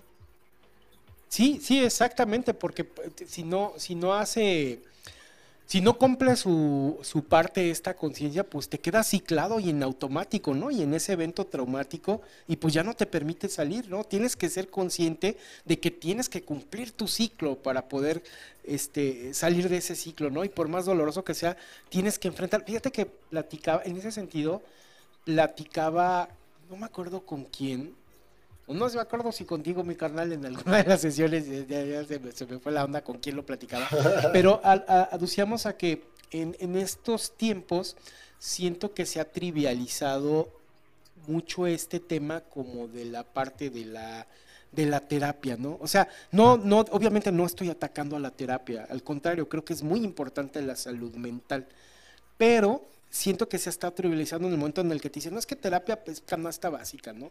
Entonces, ah, no, ya no es cierto, no era contigo con quien platicaba, era con un compañero del, trabajo, ya me acordé, perdón. Entonces, este, era, era porque me compartía que, que, que, bueno, entre sus conocidos y entre las relaciones, ubicaba a, una persona que, que, se dedicaba todo el tiempo a, a tener una y mil actividades, ¿no? Entonces, este, por algún evento traumático en el pasado, lo que sea. Pero finalmente llegábamos como a la conclusión, ya sabes, haciéndole al, obviamente haciéndole al psicólogo sin saber ni nada, completamente en, basado nada más en nuestra experiencia y en nuestra ignorancia del tema, pero sí llegábamos como a la conclusión en esta plática a la hora de la comida, en donde esta parte de, de esta evasión constante y, y, de, y de terapia porque me causó un trauma el que abrí un plátano y estaba muy prieto, ¿no? Así como, oye, o sea, o sea, o sea, sí es importante la salud mental, pero ¿qué tanto te estás permitiendo como vivir tus duelos o qué tanto los quieres, eh, qué tanto quieres utilizar como la terapia como una situación misma de evasión, ¿no? Y no como una, como una, como, como, el, como el enfrentar de manera frontal este problema o trauma que tienes, ¿no? Entonces, eh, justamente es, es eso, ¿no? Creo que estos ciclos y esta conciencia finalmente te permiten vivir ese duelo y poder cerrar ese ciclo, ¿no? Entonces, este, sí, sí, sí es bien importante. Y, y, bueno, me llama mucho la atención. Digo, no, no sé qué opine esta Graciela, si nos está escuchando. A ver, si digamos una burrada, pues hay que nos, que me corrija, pero sí, sí, sí, sí percibo que, que, estos temas de salud mental incluso ya también se llegan a trivializar porque se llevan a vivir ya de manera incluso automática, mi carnal, sin conciencia. Ya no más por un decir, ah, sí, voy a terapia, pero pues que en realidad, ¿qué tanto estás este, aprovechándola, ¿no? O qué tanto ya estás yendo a terapia en automático, ¿no? Sin ninguna conciencia. O, voy a terapia porque todos en mi círculo van a terapia y para que no me vean, para que no me vean raro, ¿no? para Que, o, o, yo, o yo soy, no, yo quiero ser el más dañado de todos, por eso voy a, diferentes terapias, ¿no? O sea, híjole, sí, sí, eh, la, experiencia de un, profesional o de una profesional, como en este caso eh, Graciela, eh, sí no, nos, podría ilustrar mucho mejor, pero bueno, en lo que llega, o si no, ya se lo consultamos después, si llegara su comentario, pero sí, esta, este, este ejemplo tan, tan clásico, ¿no? De Pepito Grisio. Pepito Grisio. Pepito Grisio. Este, finalmente sí, ¿no? Esa es el, personaje que, bueno, normalmente vive o tiene que estar alojado dentro de uno, ¿no? La conciencia, ya. Fue, como una personificación, ¿no? De la, de la conciencia. Y, Del Toro lo hace muy bonito en su versión porque Pepe Grillo vive justo ahí donde está su corazón, ¿no? Entonces, este, es como la, analogía, ¿no? De que la conciencia ahí vive en el corazón del muñeco, ¿no? Está, me gusta, es muy visualmente es muy bonito y tiene como estas, estas referencias visuales muy, muy bonitas, ¿no? Que también te llevan a la, a la reflexión, mi carna. Sí, cómo no, cómo no. La verdad, es, una, una, las versiones que ha existido de, de Pepe Grillo o de Pinocho como tal, bueno, creo que la clásica de Disney y esta última de de Guillermo del Toro, pues son las que más se me ha quedado dentro y muy bien, ¿no? la, asignación a Pepe Grillo, ¿no? muy, muy bonita referencia, como tú lo has dicho. Así es, mi carnal. Y bueno, ya, ya llega el comentario de Graciela que dice que la terapia psicológica ayuda mucho a crear conciencia personal y a ser responsables. Ahí está, pues muchas gracias, Graciela. Eh, pasamos al siguiente, mi carnal. No sé si quieres, tienes alguna, otra nota de esto. Pasamos al siguiente. No, ya, ya, ya sería redundante. Perfecto. Pues pasamos al siguiente, mi carnal. Pues tenemos uno de los grandes, grandes personajes de la historia del cine que me parece que es, ha sido como poco reconocido. Bueno, creo que los muy fanáticos de, estas películas de, Francis Ford Coppola, eh, que, son el padrino, pues ya los muy fanáticos creo que sabemos y conocemos la importancia de este personaje que se llama Tom Hagen, que originalmente pues es el, es un niño de la calle que recoge Sony, el hermano más grande de la familia Corleone, el primogénito de, don Vito Corleone, es su, compa, ¿no? Que lo ve en la calle todo mugroso y que le dice, pues vente aquí a la casa y ahí se queda con ellos, ¿no? Y él en agradecimiento pues se convierte en el gran abogado de la familia y pues eh, empieza haciendo este concilieri, ¿no? La, como esa parte de, conciencia con, Michael Corleone, ¿no? Y, lo, nos, nos lo propusimos, bueno, cuando estábamos platicando mi canal y yo, porque Tom Hagen representa muy bien esa parte de la conciencia y, cómo cuando se tienen que tomar decisiones difíciles y complicadas, lo primero que hace Michael es acallar su conciencia y lo manda a Las Vegas con la familia o le dice que no va a ser parte, le dice que no es su conciliar y para tiempos de guerra. Y que es justo esta también, esta metáfora, ¿no? En donde él es mi conciencia, él es quien me pone los pies en la tierra, pero ahorita John, él es consciente que necesita actuar de maneras extremas y crueles. Entonces, lo primero que hace es acallar, a, mandar a Tom Hagen a la chingada ahí por donde no lo vea. ¿Qué está haciendo? Está callando su conciencia, mi carnal, ¿no crees?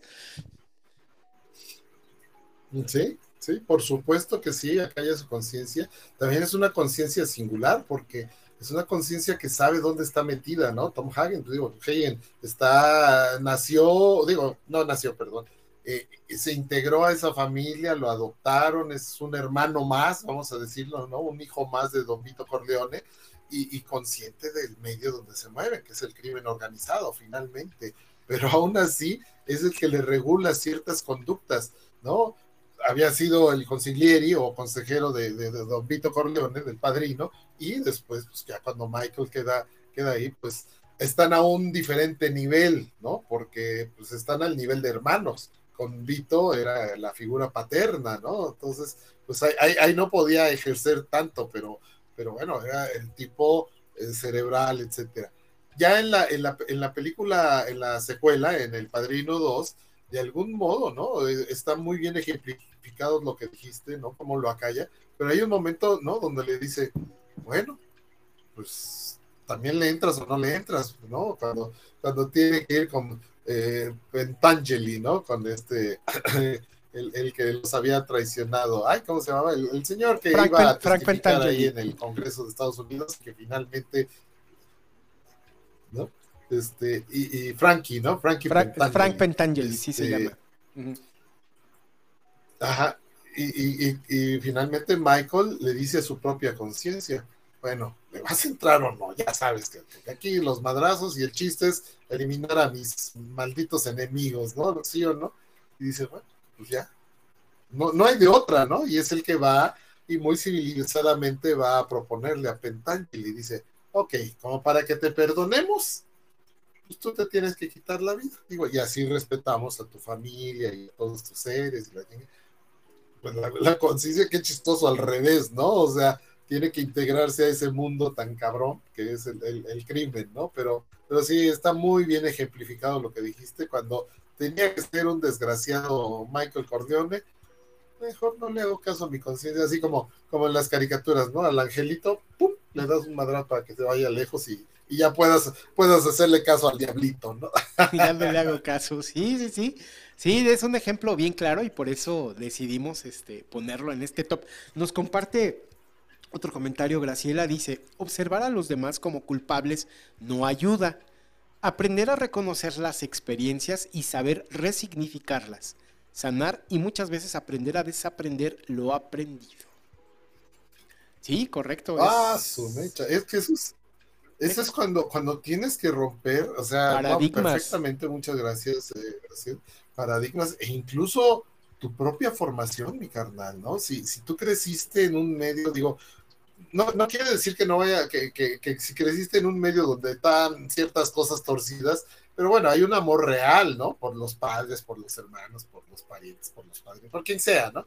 Pero si de repente dices, ay, en la madre, ¿no? O sea, esto, esto no es lo que quiero para mí, esto es lo que no me sirve, madres, ¿no? Eso, eso de resignificarlo, qué bárbaro, es un concepto con, el perdón de la palabra, un concepto elevadamente cabrón. Este, y, sí, sí, digo, mi carnal, perdón, digo, estamos confianza, ¿no? pero, pero solo, solo así, exactamente, puedes sanar, ¿no? Y también cuántas veces tienes que desaprender, ¿no? O sea, las conductas, ¿no? Otra vez, el, ejemplo más claro es el machismo, en el que crecimos todos. O sea, aquí no nos podemos abstraer. Ahorita queremos que ya las siguientes generaciones ya no estén tan jodidas y, tan perturbadas y tan, y tan afectadas, ¿no? Por, por, las cuestiones machistas. Eso es lo que queremos, eh, la verdad. Eh, bueno, yo, yo siento así, hablo a título personal, pero mucha gente comparte esta, esta visión. Y, y entonces, simple y sencillamente, a ver, cabrón, de modo, esto que hacía mi papá, esto que hacía mi padrino, esto que hacía el tío o esto que hacía el vecino, pues ya no, ya no cabe en mi vida. Entonces, madres, güey. Y otra vez aparece el famoso concepto de la oveja negra. y, gracias a una conciencia, a una conciencia que se te despertó, como haya sido, por ti mismo, por influencia externa, por la terapia, por lo que sea, ¿no? Por valores que aprendiste, ¿no? Que no, que no estaban integrados a tu vida Madre Santa, qué, qué, qué bonita esa resignificación, me, ha encantado. Muchas gracias, Graciela. Por favor. Sí, aprendemos, aprendemos mucho gracias a ti. El concepto clásico, ¿no? Que ahorita está muy en boga, este, que se ha desvirtuado un poquito también porque creo que han abusado del término, pero es el término que se utiliza mucho de la deconstrucción, ¿no? Hay que deconstruirse y volverse a construir, ¿no? Con, con, con estas nuevos, este, eh, eh, eh, con estas nuevas escalas de valores y aprendizajes, ¿no?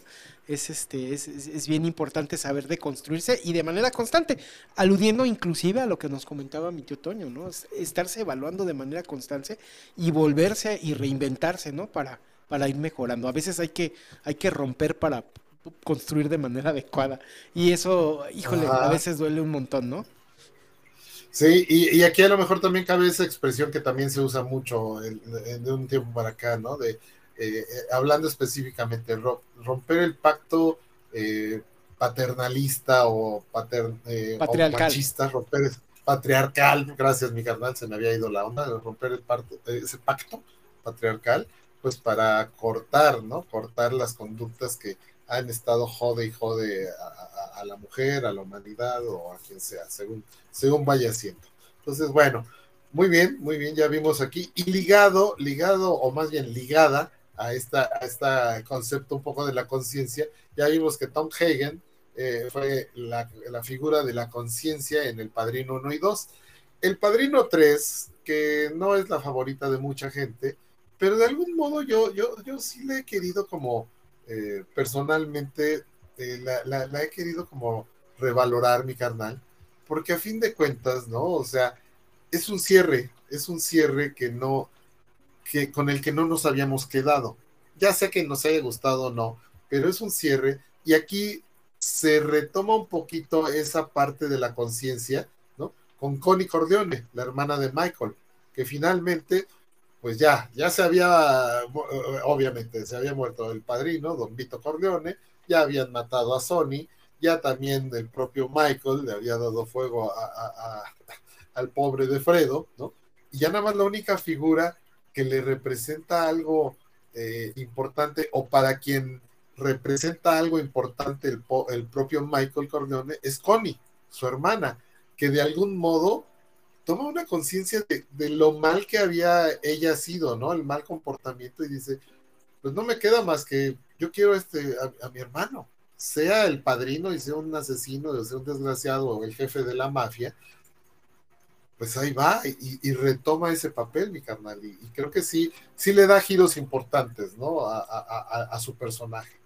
Y, está bien cabrón porque, o sea, si, si lo vemos desde esta perspectiva, ¿no? De la conciencia, ¿no? Que es el tema, es una conciencia reinventada y más alineada a su realidad, porque es una conciencia que inclusive mata, ¿no? Y que, y que inclusive da esas, o sea, sobrepasa lo que, bueno, también la escala de valores de estos personajes está completamente descompuesta y ajena a la gente normal, ¿no? Pero creo que ejemplifica muy bien, si lo ves desde esa perspectiva, ¿no? De qué es la conciencia, ya es una conciencia retorcida y más consciente del entorno y que sabe que tiene que actuar de manera brutal, ¿no? Y no, y no, este, no, no duda cuando tiene que liquidar a alguien en, hacerlo, ni, en, ni, ni, duda tampoco en echarle porras a su hermano cuando tiene que sacar fuerzas de flaqueza. O sea, es una conciencia que incluso lo impulsa.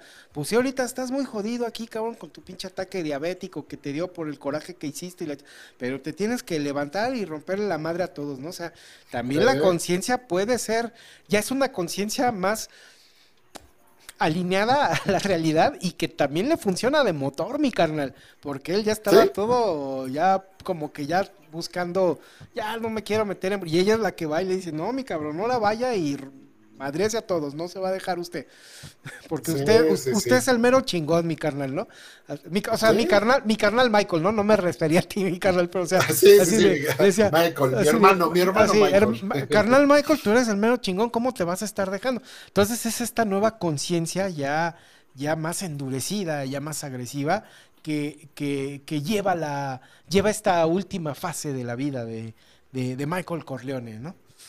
Que acaba pues en una horrible tragedia, ¿no? Finalmente el karma lo alcanza y bueno, ya sabes, es la misma película como tal, ¿no? Pero sí, creo que va muy alineada a esta, a esta, esta, a esta parte, esta, esta nueva conciencia ya, ya más dura, más fría, más, más, ruda, que finalmente es la conciencia que necesita en esos momentos, ¿no?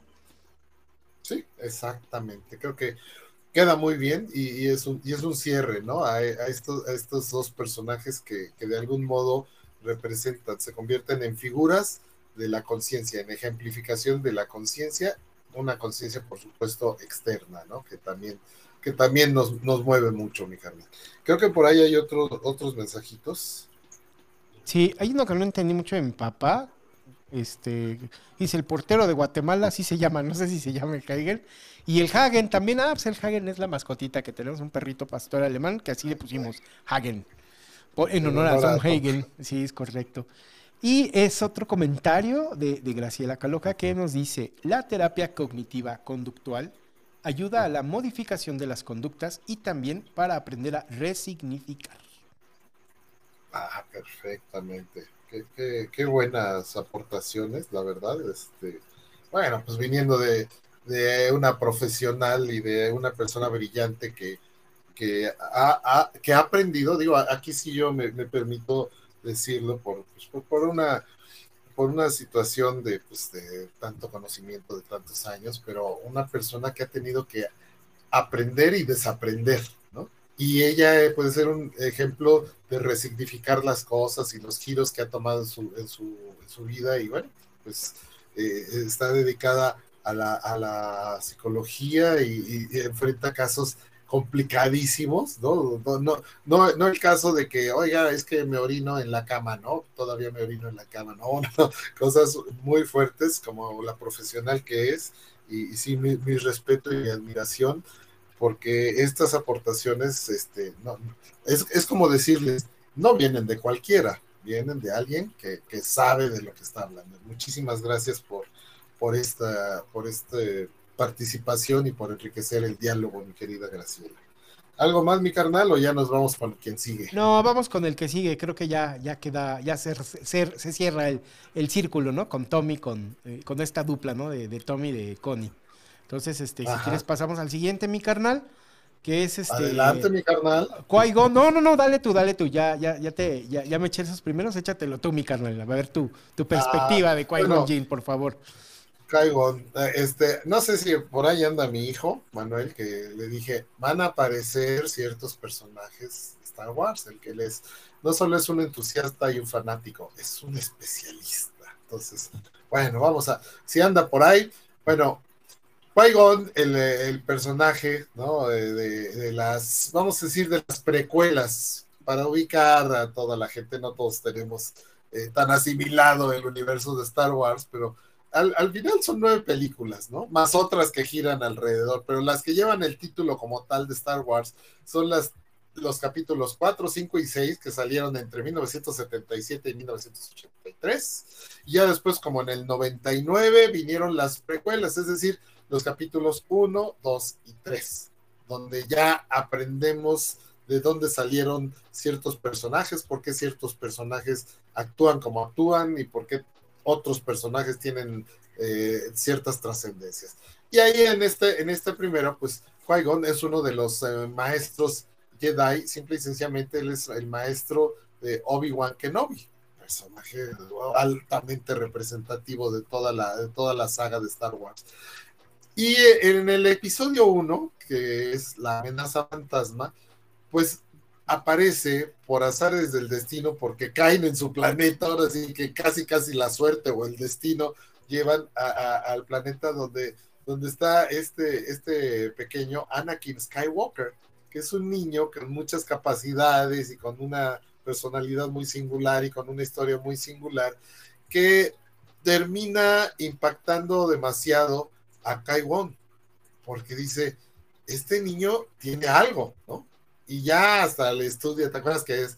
Le analizan casi la sangre y las células y se dan cuenta de que, ay, güey, este es el elegido, este es el chipocles, este es el que le va a dar el equilibrio a la fuerza y a la galaxia y todo el desmadre, ¿no? Entonces, lo adopta, lo adopta así siendo muy niñito, lo saca de la esclavitud en la que estaba, desafortunadamente no puede sacar a, la mamá de, de, Anakin, pero bueno, de algún modo lo lleva a lo que va a ser de su destino para convertirlo en un caballero Jedi, como son él y como son, eh, como lo es este eh, Obi-Wan Obi Kenobi, Obi-Wan. Es auténticamente el mentor y la conciencia del chamaco para que el chamaco se fuera por el, por el camino, por el lado luminoso de la fuerza, mi carnal. Sin embargo, la trama lleva a algo muy diferente. Aquí es donde, pues tú, tú ilústranos, mi carnal, porque digo, está, está muy bien, está muy bien escrito, está muy bien planteado y todo eso. Y el giro que toma, porque uno dice, oye, qué chido. Digo, si no, si no hubiera visto uno las películas, las, las, las que salieron tantos años antes, uno hubiera, si hubieran salido en el orden natural, uno, dos, tres, cuatro, cinco, seis, etcétera, etcétera, hubiera uno dicho mi carnal, ah, qué chido, ¿no? Pero, ah, hijo, qué, qué giro tan singular da por lo que le pasa a Qui-Gon como, como conciencia, mi carnal. Sí, así es. De, hecho, bueno, eh, esta, esta saga de películas maneja mucho el, este tema del destino y de la profecía, ¿no? De este niño que va a venir a, a, equilibrar la fuerza y todo esto. Y Qui-Gon, eh, pues se puede decir que es un, es un, pues es un Jedi diferente que siempre está en conflicto como por rebeldía, ¿no? Ahí con el consejo y que incluso era tan, tan sabio, ¿no? Como, como Yoda, tan valiente como Mace Windu, era de los mejores, pero no lo querían mucho por, por rezongón y porque a veces, este, pues no hacía mucho caso ya unos lineamientos muy feos que tenían ahí en la Orden Jedi, ¿no? Entonces, este, él, él finalmente encuentra que este niño tiene un gran potencial justamente para equilibrar y para ser el elegido, ¿no? Todo parece decir que es el elegido. Y práctica, parecería que el destino los había unido para que él fuera un mentor durante toda su vida y que pudiera mantenerse, como dices, ¿no? Sobre este lado luminoso, el lado del bien. Pero desafortunadamente, spoiler alert, este 24 años después, pues Qui-Gon acaba siendo, acaba muriendo en combate por el, por un este, por un aprendiz Sith, ¿no? De, de, de, Darth Sidious que acaba siendo el, el emperador y bueno, ya es esta, esta parte complicada, ¿no? Entonces, prácticamente Anakin Skywalker, un ser humano muy poderoso con esta este, con, esta con, conteo de midiclorianos que le llaman, ¿no? Así en la sangre, ¿no? Que se supone que es la que tanto estás alineado con la fuerza y tienes poder y capacidades, se queda sin esta conciencia, sin esta mentoría. Entonces, pues le toca caminar solito. Sí tiene otro mentor, Obi-Wan, lo sustituye, pero no llega a ser esta figura de conciencia o de figura paterna que tanto necesitaba, porque también manejan esta situación que es un niño concebido por la fuerza. No hubo una intervención de, de, una pareja, ¿no? De, su mamá, ¿no? De Shmi. No conoció hombre, él, fue concebido por la fuerza y hay varias teorías al respecto, ¿no? Pero necesita... Como dirían, perdón, nada más el paréntesis, also known, o sea, también conocido como el Espíritu Santo. Ándale, el Espíritu Santo, ándale. Es una historia muy, muy similar con muchos paralelismos. Eh, entonces, eh, resulta que, bueno, este, este ser tan poderoso pues, sí necesitaba tener esta guía y esta conciencia que lo guiara. Desafortunadamente, su conciencia se muere en la primera película, mi carnal. Bueno, en la primera película que conocemos de joven, y si queda sin conciencia. Entonces le toca caminar solito. Obi-Wan lo sustituye eh, obedeciendo a una promesa que le hace a qui antes de morir de, hacerse cargo del elegido, pero él no es esa conciencia, él sigue siendo también un adolescente que recién acaba teniendo sus pruebas y más bien la relación que se hacen entre Obi-Wan y Anakin es más bien como pareja, como de hermanos, ¿no? Como de hermano mayor y hermano menor, no es tanto esta figura como de conciencia o como de más autoridad, respeto lo que tú me digas, ¿no? O sea, siempre hay como que este conflicto y hasta como competencia de ver quién es más verguillas, ¿no? Ay, perdonando la palabra, ¿no? Como esta competencia más, más, más fraternal y, y, de estarse chingando y estarse burlando. Muy buenos amigos, pero sí no es su conciencia. Obi-Wan no es su conciencia, su conciencia era qui Entonces, pues de ahí se deriva que este muchacho este, pues acaba por, por situaciones desafortunadas dentro de la trama, acaba sufriendo, eh, siendo manipulado, acaba viviendo unas tragedias horribles provocadas por esta misma persona que lo manipula y pues acaba convirtiéndose en el malo de malos, mi carnal, en, Darth Vader y renegando, de, al perder su conciencia, reniega de su persona, reniega de su ser, renuncia a ser el elegido el, de la fuerza y pues se da por completo al catre y se va al lado oscuro, mi carnal, y pues este, abandona toda esperanza, ¿no? Entonces, este, y pues es ahí la importancia de la conciencia, mi carnal, desde muy pequeño, pues no la tuvo y pues por eso acabó en lo que acabó, mi carnal. Sí, hombre, ese es el giro impresionante que da, ¿no? Y ya para, como lo dije, pues imagínate, se terminó convirtiendo en el villano de villanos, en, el tremendo Darth Vader, ¿no? Pero sí. Y ligado, ligado a este tema, a esta saga, pues está, digamos, la contraparte, ¿no? Quien, quienes sí pudieron cumplir a cabalidad finalmente eh, ese, otro, ese otro trabajo como de guías, maestros y conciencia. Es decir, ahí, ahí tenemos a Obi-Wan Kenobi y al Yoda, al maestro Yoda, pero Obi-Wan Kenobi ya viejo, ya de la saga original, es decir, los capítulos esos que salieron en 1977, en el 80 y en el 83, el 4, el 5 y el 6. Y Luke Skywalker, que es el hijo, ¿no? El hijo que le escondieron a Darth Vader para que no se lo llevara al lado oscuro, igual que la princesa Leia, que son Luke y la princesa Leia, pues son hermanos gemelos, pero eh, tuvieron a bien el maestro Yoda y Obi-Wan tuvieron a bien esconderse los que nunca supiera Darth Vader dónde estaba, porque si no se los iba a llevar al lado oscuro, los iba a convertir en demonios malvados. Y un poco por la, un poco por la propia conciencia que tiene Obi-Wan, ¿no? El, la propia culpa, mi carnal, porque pues, lo mueve mucho eso. Sí, sí, que, que, que, no pudo cumplirle a, a, Anakin, ¿no? No pudo evitar que Anakin se convirtiera en el más malo de malos, Darth Vader. Pues él dice, no, pues no puede volver a suceder. Entonces, él, y con ayuda del maestro Yoda, Los dos, de algún modo, se convierten en mentores de Luke, que él no sabía ni quién era, hasta que le revelan, ¿no? Pues tú fuiste hijo de un Jedi que se llamaba Anakin Skywalker y la tostada, en fin, toda la trama, ¿no? Toda la trama. Pero lo que voy en, el, en esta representación de personajes que actúan como conciencia, es muy meritorio el papel que juegan, porque no solamente son sus maestros y son la conciencia que nunca permiten, o sea, hacen también su papel que nunca permiten que Luke sea seducido por el lado oscuro, mi carnal, ¿no? Finalmente se convierte en el Jedi, eh, ahora sí que, ¿cómo se llama? una nueva esperanza, que así se llama el episodio 4, ¿no? Se cumple cabalidad que Luke es el que termina dándole la madre al imperio. Entonces, digo, es muy padre, muy emotivo para los amantes o seguidores así muy fervientes de, esta saga, de toda de la saga completa, por decir. Pues sí, ¿no? Creo que son la mejor representación, no solo de los maestros, que, nos vamos a encontrar a varios maestros que también te inculcan ese, esa conciencia de ti mismo para que tomes las mejores decisiones, mi carnal. Y, curiosamente se cierra el círculo, mi carnal, porque Luke cuando llega a enfrentar a Darth Vader, a su propio padre, vuelve a tomar conciencia de sí mismo. Y Luke, su hijo, acaba convirtiéndose en su conciencia, mi carnal, en esa conciencia que había perdido desde muy pequeño, acaba, acaba, acaba recuperándolo ya, ya en, su vida adulta, ¿no? Eh, ya al ver sus acciones y al ver reflejada como esa paz y esa sabiduría, que a su vez le inculcaron pues estos, estos dos maestros, ¿no? Tanto Obi-Wan como Yoda. Y finalmente es, una historia muy bonita porque a ese nivel va, mucho como a la... Me, remonta mucho a la forma de pensar de Alejandro Jodorowsky, que lleva todo este tema de psicomagia y de la genealogía y todo eso.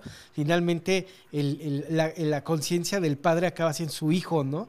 Entonces una situación ahí medio, medio metafísica de, de, karma, de que se va cerrando el círculo. Está bien padre, ¿no? ¿Cómo, cómo se cierra? Digo, estas, estas obras de, porque no es ciencia ficción, es, es fantasía espacial, eh, no hay mucha ciencia, simplemente no sé, los piu piu del espacio, eso no existiría.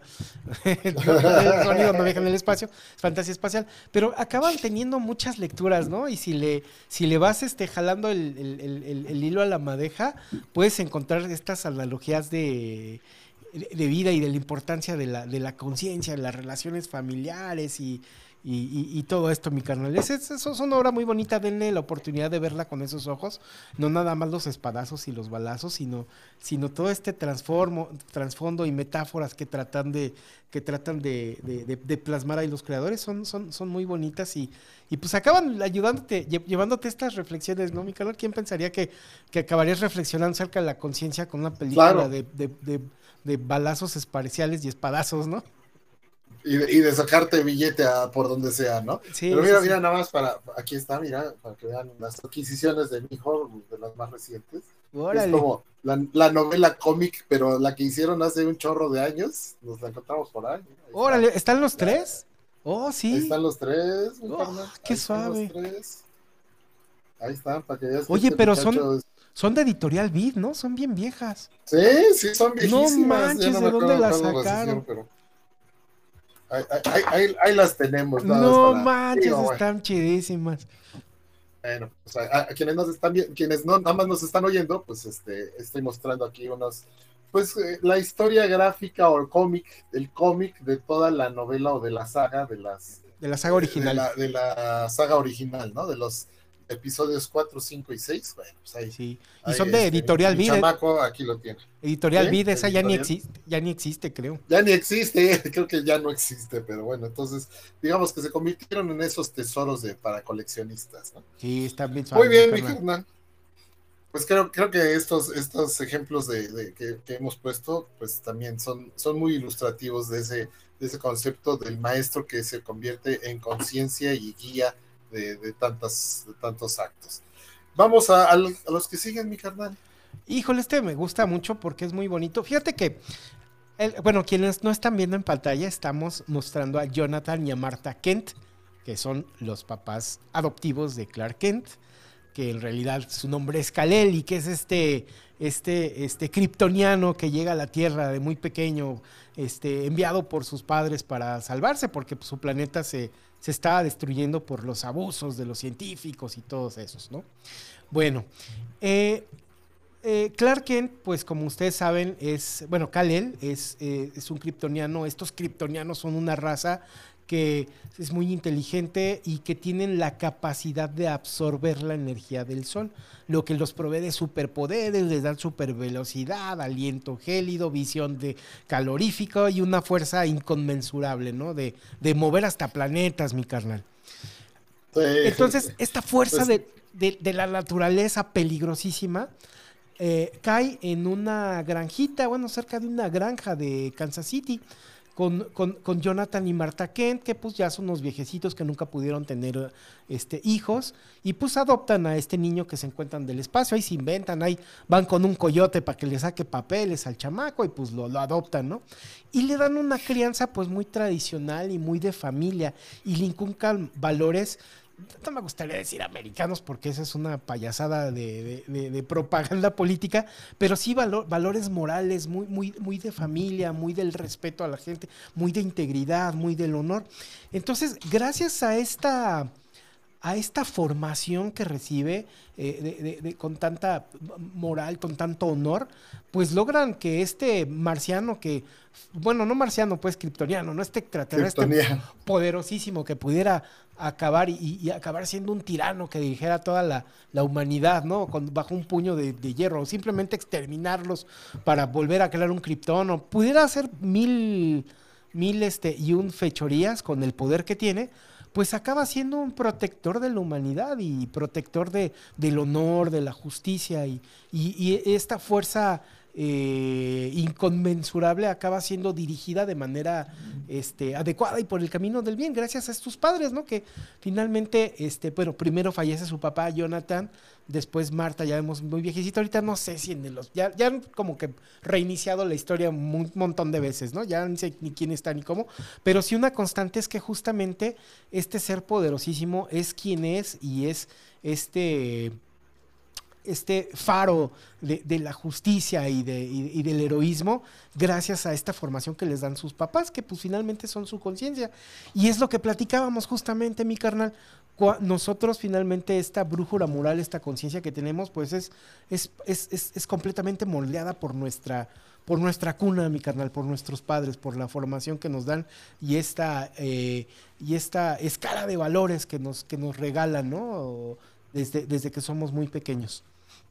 Sí, está, está perfectamente ilustrado como conciencia eh, eh, la formación en el hogar, ¿no? Y la suerte que tuvo, o bueno, que tuvo la humanidad, vamos a decir, ¿no? De que Clark Kent cayera en, entre buenas personas y no se convirtiera, como dices, en un tirano de la humanidad, porque nos podría tener jodidos a todos, ¿no? O sea, esclavizados y, pues ya hubiéramos valido que eso. Entonces, Sí, es, muy, muy padre, independientemente de la ideología gringa y todo, que vamos a dejarlo un ladito, ¿no? estamos hablando simple y sencillamente de personajes, es como darles ese justo valor, ¿no? A Jonathan y a Martha Kent, los padres adoptivos de Superman, de, de, de Cal El, llamado Clark Kent, ¿no? Eh, su personalidad secreta, vamos a decirlo, ¿no? Su alter ego, como se dice.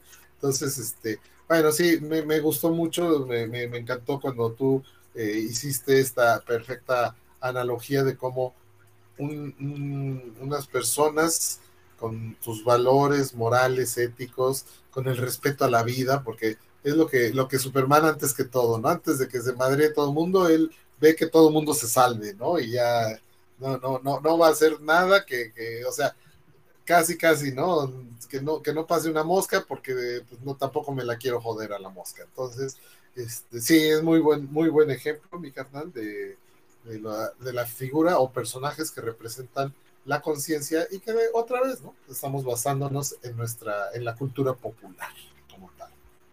Así es, mi carnal. Y pues muy ligado a este tema, ¿no? De, de superhéroes y de, y de conciencias, viene Alfred Pennyworth, que, ah. eh, bueno, aquí mi carnal me hizo favor ahí de, de, poner sus diferentes encarnaciones, ¿no?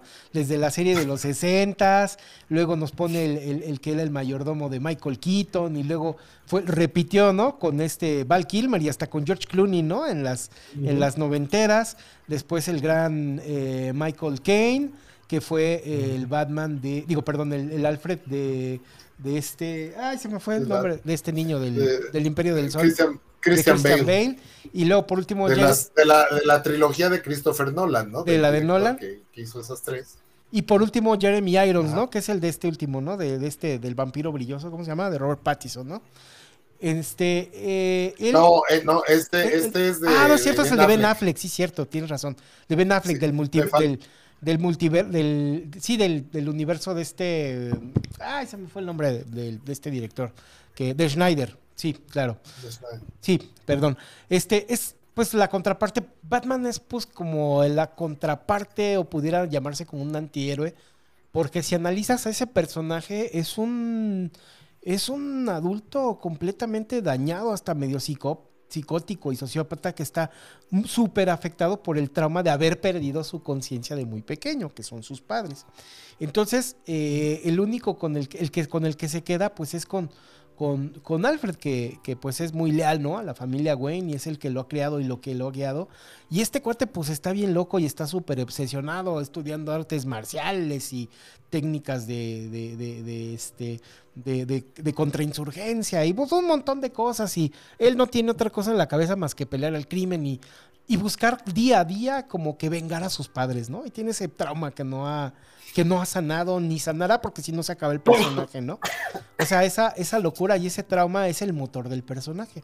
Pero tiene esta gran contraparte, esta conciencia, que es Alfred, que siempre le pone los pies en la tierra, así de, ¿sabe qué, señor Gwen? Ya se está pasando de lanza, ya váyase a dormir, ya coma, este, póngase a entrenar más, usted no puede solo contra estos, váyase por unos amigos porque si no lo van a madrear. Entonces, todo el tiempo es esta presencia constante hasta prácticamente pues es su papá, ¿no? Aunque pues manejan esta, esta figura, ¿no? Del mayordomo, pero pues en realidad es su padre adoptivo, ¿no?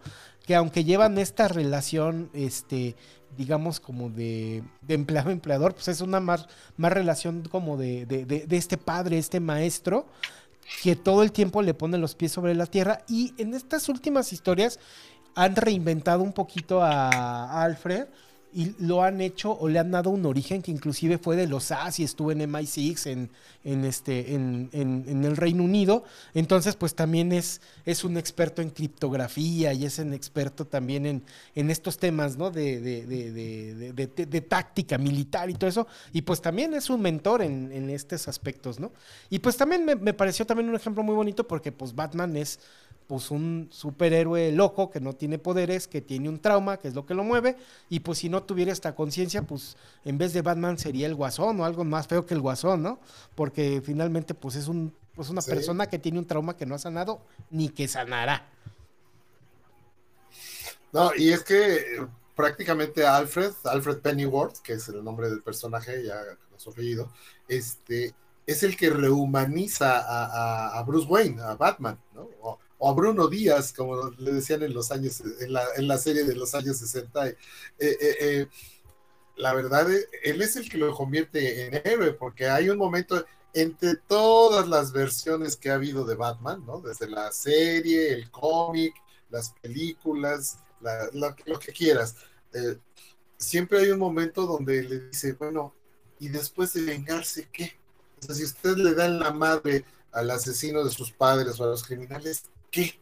O sea, ¿qué va a tener por dentro, no? O sea, no puede matar a mil cabrones este, criminales, pero ¿qué? O sea, entre usted, ¿qué, ¿qué, le vale, no? O sea, ¿qué, qué hay? ¿Por qué, ¿Por qué no transforma ese instinto de venganza en un bien superior, ¿no? en el bien común? Y es el que, madre, o sea, es el madrazo que necesitaba Batman para decir sí es cierto, o sea, no, no solamente quiero venganza, quiero que la gente esté mejor protegida, quiero que, que los malos ¿no? Los poderes superiores o los poderes, los malos con los que no puede la ley común, ¿no? La ley de los hombres, pues mi madre, yo voy a ser un justiciero. Y entonces se convierte en un justiciero finalmente, mi carnal.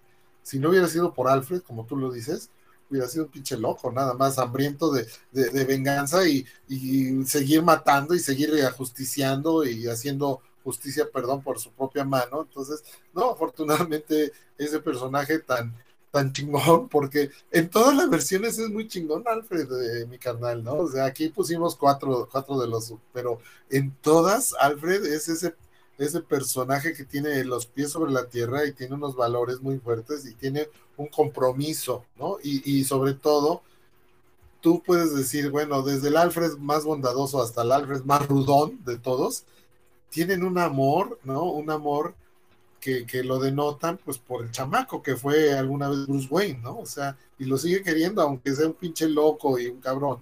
Eh, Batman, no, no, no se puede este, negar ese amor que le tiene, y pues de ahí, de ahí le viene la conciencia a Batman, ¿no? O sea, gracias al, al, amor, al interés, al compromiso y a los propios valores de, de Alfred, Batman pudo, pudo trascender de nada más un vengador a un justiciero. Y es, y es recíproca, está bien padre esa relación porque es recíproca. O sea, aunque Batman sea un loco de venganza y todo, o sea, Bruce Wayne, Bruce Wayne sí le tiene también un afecto de, pues de, pa, de hijo, ¿no? Hacia Alfred. O sea, sí, también, o sea, sí son personajes que chocan mucho porque a veces el otro se pasa de loco y se pasa de pendejo y él es y, Alfred es el que le dice a ver sabe qué señor ya se está poniendo usted muy mamador cálmese poquito porque es todo el tiempo no es como ese choque. Y pero finalmente sí sí sí sí llega a reflejar en ciertos momentos que finalmente ambos se tienen un gran cariño no este, un, y un gran cariño y un gran amor. Y pues es una, una dualidad también muy padre dentro de las historias y que pues así que sigue y seguirá siendo porque creo que está este tipo como de, dualidades o conceptualización de como que la conciencia y el antihéroe, pues es un estereotipo que, que da para, para contar una y mil historias, mi carnal. Sí, por supuesto. Esta, esta es una saga que se le ha sacado muchísimo provecho en lo comercial, eh, eh, eh, en, lo cultural, ¿no? Pero bueno, también se le pueden rescatar ese tipo de valores como los que representa principalmente Alfred, ¿no? Y ya lo, y, el bien común que finalmente termina realizando Batman, ¿no? Este, oye, ya creo que aparecieron otros comentarios, mi querido carnal, para, para desahogarnos de una vez. Sí, pues mira, acá el, buen primazo Manuel Chico dice que aquí anda atento. ¿Qué tal, primo? ¿Cómo estás? Gracias por acompañarnos. Este, mi papá dice, mándanos una fotocopia, porfa. Ah, yo creo que dice que de los cómics, ¿no? De Star Wars. Sí, de Star Wars. Bueno, pues ahí. Ahí veremos cómo le hacemos. El buen Juanra nos dice, algunas series y programas gringos, hasta el cine, buscan rescatar los valores que tristemente son pobres en muchos sectores de su sociedad. Pues sí, tienen una crisis ahí medio complicada, ¿no? De, de de tratar de, de, como que volver a los viejos valores, pero pues cuáles viejos valores, ¿no? Siempre ha sido una cultura opresora y medio culera que siempre se ha disfrutado de, siempre se ha disfrazado, ¿no? De superioridad moral como, como si ellos tuvieran la verdad del mundo, pero la verdad nunca han tenido nada. Siempre han sido unos hijos de la chingada con su destino manifiesto de andar interviniendo y andar juzgando a los demás, ¿no? En nombre de Dios y de la patria y de la democracia. Qué feo hacen, ambiciosos. Sí, ambicioso. Pero fíjate que también eh, eh, son eh, el producto de esas, ahora sí que esas disidentes de la, de, esa idiosincrasia tan, pues, tan soberbia que tienen los gringos, producen cosas, digo, esos que no les gustan, que, que, se avergüenzan de su propio país, ¿no? De repente mandan mensajes muy fuertes, pues como estos, mi carnal, ¿no? Como estos que estamos tratando de rescatar, sí, sí. Los gringos otra vez, yo, digo, siempre van a ser o lo mejor o lo peor del mundo, pero, pero sí son, eh, eh, entre las cosas mejores como que son muy contaditas, pero las cosas jodidas y jodonas, ay, cabrón, cómo, cómo abundan estos desgraciados. Pero bueno, gracias, gracias al primazo Juan Ramón por estos, por este gran comentario que hace. Sí, muchísimas gracias, Juanra. Y también comenta mi papá. Ah, perdón, este, iba a poner el de mi papá, pero se me brincó primero el de Juanra, otro que pone complementario que dice, es una sociedad sin identidad cultural, consecuentemente con valores pobres. Sí, correcto, completamente de acuerdo, Juanra. Y el comentario que iba a ponerle a mi papá dice, cuando se es bueno, man que hubiera nacido en lo malo, siempre seremos buenos. ¿Quién sabe, pa? Fíjate que es una eh, o sea, esto aboga a que a ese principio, ¿no? De que, que no me acuerdo quién es el, el filósofo específicamente que decía que, que la naturaleza humana es siempre es buena y que más bien es moldeada por el entorno. No, yo creo que finalmente somos una, o sea, sí hay un tema, ¿no? Como de carácter y personalidad, pero finalmente te adecuas al entorno y, y, hay... O, esos, o si no te adecuas, te absorbe el entorno, mi carnal. Hay, sociedades, digo, yo no me atrevería a juzgar como a la conciencia, ¿no? Volvemos al ejemplo de sociedades, este, con eh, sociedades de extrema derecha, ¿no? Con religiones muy, muy terribles en donde, o sea, para el resto de la humanidad y quien tenemos una perspectiva y una visión mucho más amplia, es una barbaridad, es una salvajada espantosa, por ejemplo, cómo castigan a las mujeres en la cultura eh, del Islam, ¿no? En, en, los musulmanes. Pero para ellos están haciéndole un bien y están cumpliendo a Dios y están cumpliendo ante su sociedad, este, lapidando una, una mujer, ¿no? Por cualquier cosa que fuera. Entonces, híjole, si es bien, esto, esto que comentas, pa, de que, de que el bueno es bueno, siempre es bueno, no, no es, este, no, no creo que, que funcione así. Y llevándolo al tema, porque creo que lo reflexionaba con respecto a Superman, hay un cómic muy interesante que les recomiendo que busquen, que se llama Red Son, que es de Superman, y plantea la idea, mi carnal, de que Superman no cae en Kansas con, con Jonathan y Martha Kent cae en la Unión de Repúblicas Socialistas Soviéticas. Y sí, lo hacen un tirano que hace que la URSS domine el mundo, mi carnal. Está bien interesante esa historia. Si pueden. Sí, sí, esa es muy, buena versión, muy buena versión. Un giro interesante. Fíjate que yo no he tenido la, fortuna de tenerlos y leerlos, pero sí me enteré cuando se publicó y dije, no, está padre. Todo es, depende de donde, ahora sí que de dónde tu origen. De tu origen. La conciencia va intrínsecamente relacionada con tu con tu cuna, mi carnal, con el origen. Sí, no hay, no hay de otro, no hay de otro, mi carnal. Y bueno. El niño, el niño aprende lo que ve en su casa. Exactamente, mi carnal. Y pues bueno, cerrando aquí este el tema de Alfred Pennyworth y Batman, vámonos con el siguiente, que este es este el señor Spock. Y eh, siendo él la conciencia de el Capitán Kirk, ¿no? En Viaje a las Estrellas. El Capitán Kirk es un personaje muy locuaz y que no se sigue por las reglas, mi carnal. De hecho, en este mundo de Star Trek es una sociedad súper avanzada, ya con inclusión, en donde ya se interactúan con otras razas, culturas, etcétera, etcétera. Y pues tienen pruebas muy, este, muy duras para que puedas llegar a ser un almirante de la flota, ¿no?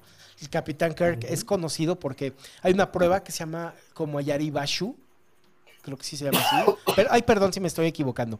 Pero se supone que es una prueba que no tiene solución y que utilizan para que para ver cómo va a reaccionar estos capitano que va a tener a su cargo un, un crew, un, una, ¿cómo se dice el crew? Tripulación. Una tripulación, por 10 años en el espacio descubriendo cosas para ver cómo soluciona situaciones como de mucha tensión y muy peligrosas. Y es como para evaluar sus niveles de estrés.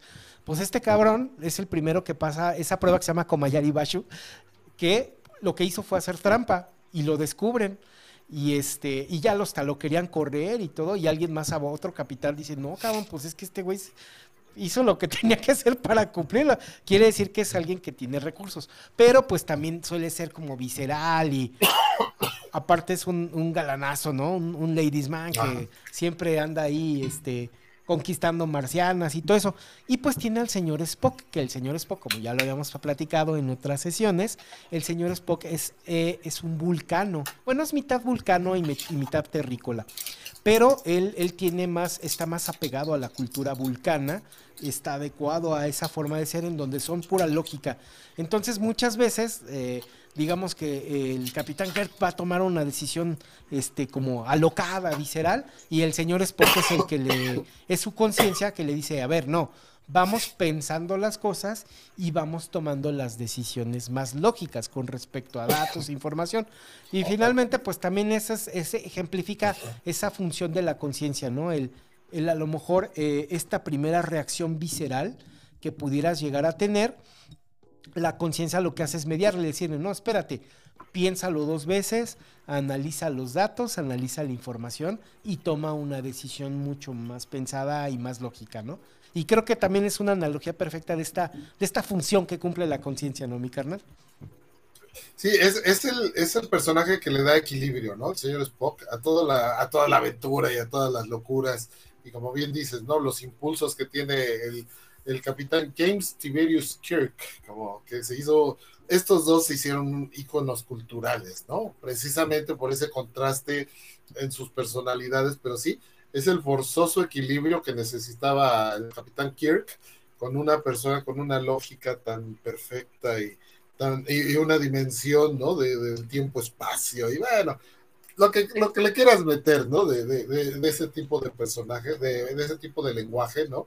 Que, que por supuesto, yo sé que, que Viaje en las Estrellas es algo que, en México, bueno, pues imagínate, yo la vi de chamaquito, es una serie que, que incluso comenzó antes de que yo naciera, en los años 60, pero, pero bueno, pegó muchísimo aquí en México en los años en los años 70 cuando yo era niño y realmente el que nos el que se nos quedó grabado a, a muchos mexicanos fue el señor Spock ¿no? por su personalidad por sus orejas picudas por lo que quieras el gran actor Leonard Nimoy sin embargo, en Estados Unidos es tan fuerte, ¿no? O sea, es una cultura mucho más fuerte, ¿no? Una, una, una serie o una saga de culto, como se le llega a decir, ¿no? Por, por tanto, porque lo estudian, porque lo analizan, porque lo discuten, hacen, hacen, este, ¿cómo se llama? Este, convenciones, ¿no? Nada más de puro Star Trek, ¿no? No se diga en las Comic Con y todo eso, pero los que son fan de Star Trek, híjole, es, un, es casi, casi el, el fandom tan fuerte como el de Star Wars, ¿no? Y esto es mucho antes. O sea, yo no, no, no dudamos, y muchos lo saben, ¿no? Que el propio George Lucas, el creador, ¿no? De, de, Star Wars, pues oye, vivió inmerso en todo, cuando él era chamaco, era la fiebre de Star Trek, de Viaje a las Estrellas. Entonces, sí, e, es un, un ejemplo muy bueno de cómo eh, Mr. Spock o el señor Spock, ¿no? Acá eh, en México, fue el que, si no hubiera sido por él, hubiera valido madre casi desde la primera aventura todo, porque quiere que se lanzara los madrazos sin mediarle y sin. No, no, no. Calmado, calmantes montes, mano. Entonces, pintos. exactamente. Muy, muy buen ejemplo, mi carnal, el señor Spock, de una figura que representa a la conciencia. Sí, un comentario antes de pasar a la siguiente, mi carnal, de Juanra, que complementa eh, lo que lo que decía mi papá, ¿no? De que si se es bueno, si es mal, si, se nace bueno, si se nace malo, dice Juan Ramón. Es como los alemanes en tiempos de los nazis. La gente no nacían siendo malos, bueno, quizás no la mayoría, pero justo el entorno los hizo malos. Es justamente era, era como el acallar como esas conciencias y, lavar esos cerebros para que se normalizara, ¿no? Que el culpable pues era el enemigo, ¿no? Que pues en este caso eh, encontraron la, el pretexto perfecto pues con el pueblo judío y todo eso. Entonces, pues la gente finalmente se fue adecuando, o sea, sí, sí hubo voces y hubo este, gente que se negaba, ¿no? A, verlo desde esta perspectiva. Pero, por ejemplo, todos los niños de las juventudes nazis, para ellos era pues como súper normal, ¿no? Estaba completamente normalizado el, el, abuso y la contención, ¿no? Hacia el pueblo judío, por que finalmente eran el enemigo, ¿no? Del Estado. Y pues así se lo hicieron creer. Sí, exactamente. Entonces, Sí, hay, hay ese manejo de las conciencias desde que eres joven. Es que te forma, no tienes otro elemento. A lo mejor puedes tener tu sesgo de humanidad y decir, ay, la madre, yo no tengo el carácter como para ser tan culero, ¿no? Y a lo mejor ahí tomaste un poquito conciencia de ti mismo, pero eres absorbido por el medio o eliminado, sobre todo en ese tipo de, de regímenes tan tan absolutistas, ¿no, mi carnal? Dice, mira, es que este no, este no nos sirve, este no tiene carácter para ser nazi como nosotros, o el, ponle la etiqueta que quieras, ¿no? Y ni madre, te van sesgando, ¿no? Te van sesgando o te, de tiro te eliminan. Entonces, sí, yo creo que eres, eres este, como te van criando, como te van criando y a lo mejor te crían para que tu, tu bondad sea anulada y ¿eh? cuántas atrocidades no hemos visto en la humanidad. Así es, mi carnal. Y bueno, pasamos al siguiente. Este, ah, mi carnal, échate tú, el eh, tú que tanto quieres. bueno, todos queremos muchísimo al, al, señor Miyagi, mi carnal. Dale, dale, dale. Sí, bueno, es que el, señor Miyagi, el, gran mentor de, Daniel San en la, en la saga de Karate Kid, eh, bueno, el, gran actor Noriyuki Pat Morita, de, de ascendencia japonesa, pues fue asignado a ese papel para guiar a un muchacho a un muchacho que llega a un entorno totalmente diferente, se tuvo que mudar con su mamá, llegan a un entorno donde todo es hostil hacia él, o casi todo es hostil, y los bullies o los, los abusivos le están dando en su madre, y él es un poco, digo, guardando las proporciones, pero pues, él, él, él, quiere venganza, él quiere desquitarse, él quiere joder a los que lo han jodido. Entonces, ¿cómo? Pues voy a aprender karate finalmente se encuentra con que el portero del, de, la, de los condominios, el condominio donde él vive, es un señor japonés y que termina descubriendo que sabía karate y pues le dice, enséñame karate. Finalmente el señor le dice, no, pero pues, ¿para qué quieres saber karate? Pues para joder a los que me joden. Dice, no, pues entonces, el que, el, y ahí, se echa una de sus muchas frases, ¿no? Una, una de, una de ellas, no, no, me, no me acuerdo literal, pero dice más o menos así, parafraseando, dice, quien, quien pelea por venganza, que comience a, a, cavar dos tumbas, ¿no? Pues es obvio, o sea, si nada más vas a joder, vas a terminar, ok, jodiendo, pero también jodido, y a lo mejor terminas matando y también te, te termina jodiendo, tarde o temprano, a lo mejor no te, no te mata el que tú mataste, pero va a venir otra venganza, y te van a dar en tu madre, ¿no? Más o menos es lo que le quiere decir. Y termina siendo una guía moral, ¿no? El señor Miyagi con los preceptos y los valores con los que él creció en Okinawa, en Japón, y eh, un maestrazo, aparte con sus métodos tan singulares de enseñarle que nos cautivan o nos cautivaron a los que vimos la, la película en sus raíces en el cine. Imagínate, la primera película fue de 1984, es decir, ya va a cumplir 40 años el año próximo la primera de Karate Kid. Entonces, a lo largo de, la, de las tres películas donde aparece eh, Daniel San, ¿no? Este Ralph Macchio, el actor, y luego viene la cuarta, ¿no? Donde es una Hilary Swank, ya, la, ya es la Karate Kid, pero ya es, ya es una niña, ya es una joven, ¿no? Ya es una mujer. También ahí aparece el señor Miyagi, también.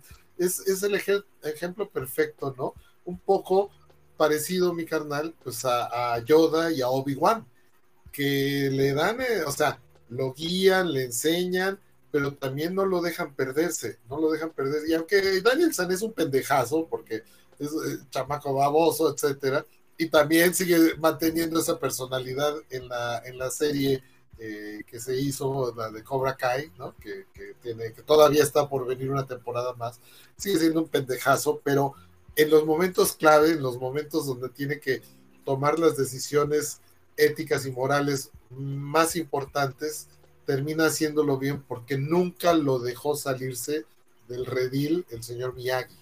Entonces se convierte en un equivalente más o menos, como ya vimos a, Obi-Wan, al maestro Yoda, un poquito, como también sucedió con Jonathan y Marta Kent, ¿no?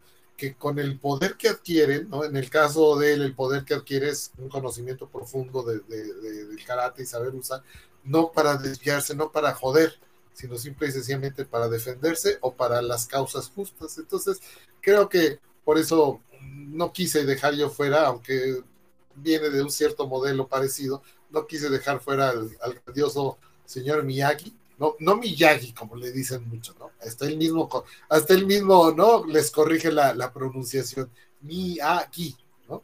Y, y, me cae mal, perdón, pero aquí en la, en la serie de Cobra Kai, en la versión del doblaje en español, el señor Miyagi, digo, O sea, no pueden pensarle tantito, es Miyagi. Lo dicen todos, ah, no, aquí dicen Miyagi. Bueno, esa es la parte que me cayó gorda, mi carnal. Pero aquí hay un ejemplo perfecto del maestro, que también es una guía y finalmente un ejemplo de conciencia. Sí, mi carnal, porque eh, efectivamente, como comentas, eh, Daniel San es un idiota. O sea, sí se mete en muchos problemas, pero también el güey llegó muy león. O sea, fue el primero que, eh, que, quiso dar baje, eh, dar, darle baje a Johnny Lawrence con la novia y, se le puso muy león enfrente, ¿no? De pues, pues a ver este, a cómo nos toca, pues a ver a cómo, ¿no? Y por eso lo madrearon. O sea, finalmente creo que estas desgracias él mismo hace que caigan sobre él y el señor Miyagi hace que pues sea consciente y que sea responsable y que enfrente las consecuencias de sus actos de la mejor manera posible. Finalmente lo logra contener porque lo idiota no se le quita en tres películas, ni ahora en la, ni en la vida adulta, ¿no? Ya en la serie de Cobra Kai. Creo que, creo que maduró más Johnny Lawrence a punta de chingadazos que este menso, ¿no? A mí me sigue cayendo bien gordo y ojalá y le pongan una maraca a mi carnal, porque me cae gordo. Pero el señor Miyagi me caía muy bien. El señor Miyagi me caía muy bien. No, el señor Miyagi es grandiosísimo, ¿no? Entonces, sí, sí.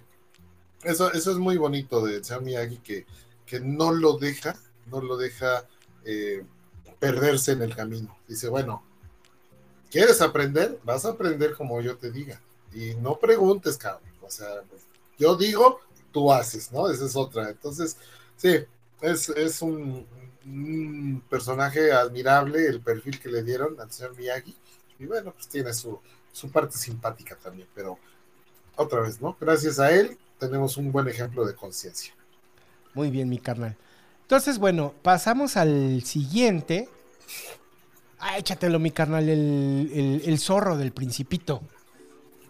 Sí, en la famosísima novela de, eh, bueno, el cuento, porque no, no, alcanza a tener la, eh, eh, así la, característica de una novela, pero sí es el cuento, la historia del principito de Antoine de Saint-Exupéry, que, que, bueno, tantas veces nos quisieron encajar como libro infantil, pero realmente es, muy profundo, tiene unas cosas que a nivel de cuando uno es niño, yo lo leí en la primaria y me, me enorgullece, bueno, me, me, dio orgullo porque fue el primer libro como tal, libro, libro, ya no, ya no en el formato de cuento, cómic, sino un libro en forma que leí, lo leí completo saliendo de la primaria y lo leí en una sola noche, entonces, oh, pero la neta, la neta, así que se me haya quedado mucho, no. Lo tuve que retomar años después en secundaria, después en la prepa, y en mi edad adulta, porque es un compendio de muchas, muchas eh, lecciones, de muchas situaciones, incluso de filosofía, de humanidad y, de, y, de, y de, enseñanza y de valores. Y el, entre las muchas aventuras que vive el principito, que él vive en su asteroide, ¿no? Vive en su asteroide con su rosa, que es la, la rosa que él cuida y el que él domestica. Bueno, conoce a un chorro de personajes y entre los muchos personajes conoce a, al zorro, a este, a este animalito, al zorro, que, que es el que le, se le convierte como también en una especie de guía, ¿no? Para que él eh, retome sobre todo eso de la responsabilidad, mi carnal, porque el zorro le enseña las ondas como la lealtad, como la amistad y ser responsables de quienes hemos domesticado ¿Por qué maneja ese concepto? Porque él le dice, bueno, por lo que me has contado de tu rosa, ¿no? La rosa que cuida tantísimo y que quiere tanto el principito y, dice, tú la, de algún modo la domesticaste para estar tú con ella y ella contigo. Y si tú quieres, yo también puedo estar contigo, pero tú me necesitas domesticar a mí porque soy un animal salvaje pero si me domesticas, entonces te haces responsable también de mí, de cuidarme y de darme de comer. Y, el chamaco, el principito, que está absorbiendo todos los, todo lo, todas las experiencias, pues de algún modo le agarra la onda.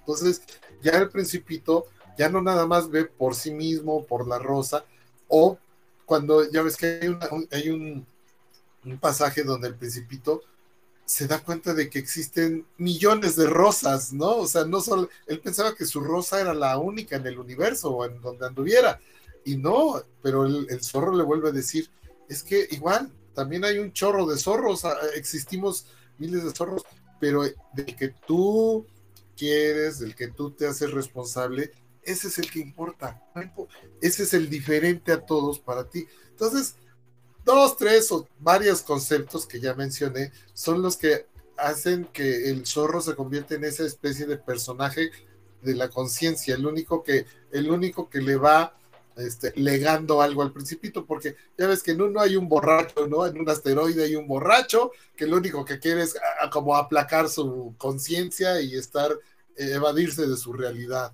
Y en otro asteroide, ¿te acuerdas que hay un rey, ¿no? Hay un rey sentado en su trono, que lo único que le importa es mandar, ¿no? Y así hay un contador, ¿no? Que nada más está haciendo ahí cuentas y cuentas y cuentas en su calculadora. Y bueno, realmente el único que le aporta algo al, principito es el zorro y se convierte en esa guía moral. Y bueno, pues muchos, muchos analistas, muchos dicen, bueno, esa relación entre eh, la amistad y la lealtad del zorro y el principito, pues es porque el zorro es una especie de conciencia, es alguien que le hace entender muchas otras cosas más allá de sí mismo. Y entonces, bueno, a mí me parece una de las bonitas enseñanzas que tiene, que tiene esta gran historia del principito. Sí, mi carnal, fíjate que El Principito es una obra, no sé por qué insisten, como dices, en que la leas cuando eres de niño, ¿no? O sea, a mí, yo confieso, la pusieron en la que leer El Principito, ni entendía nada, y ay, qué mamadas son estas, pinche, pinche, pinche güerillo, este, este, nenita caprichosa, ¿no? Sí, no entiendes mucho, ¿no? Pero ya cuando, ya, cuando lo lees ya de adulto, pues, es una obra devastadora, ¿no? Porque sí te lleva, la misma obra también te lleva mucho a la reflexión de tus propias experiencias y cosas así.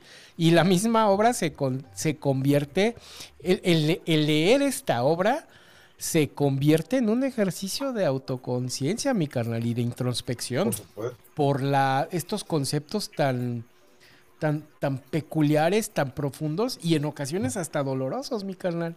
Y eso logra despertarte de, cierta forma esa como conciencia de tu lugar y te hace empezarte a cuestionarte un montón de cosas. Es una obra, creo que, muy malentendida a nivel popular.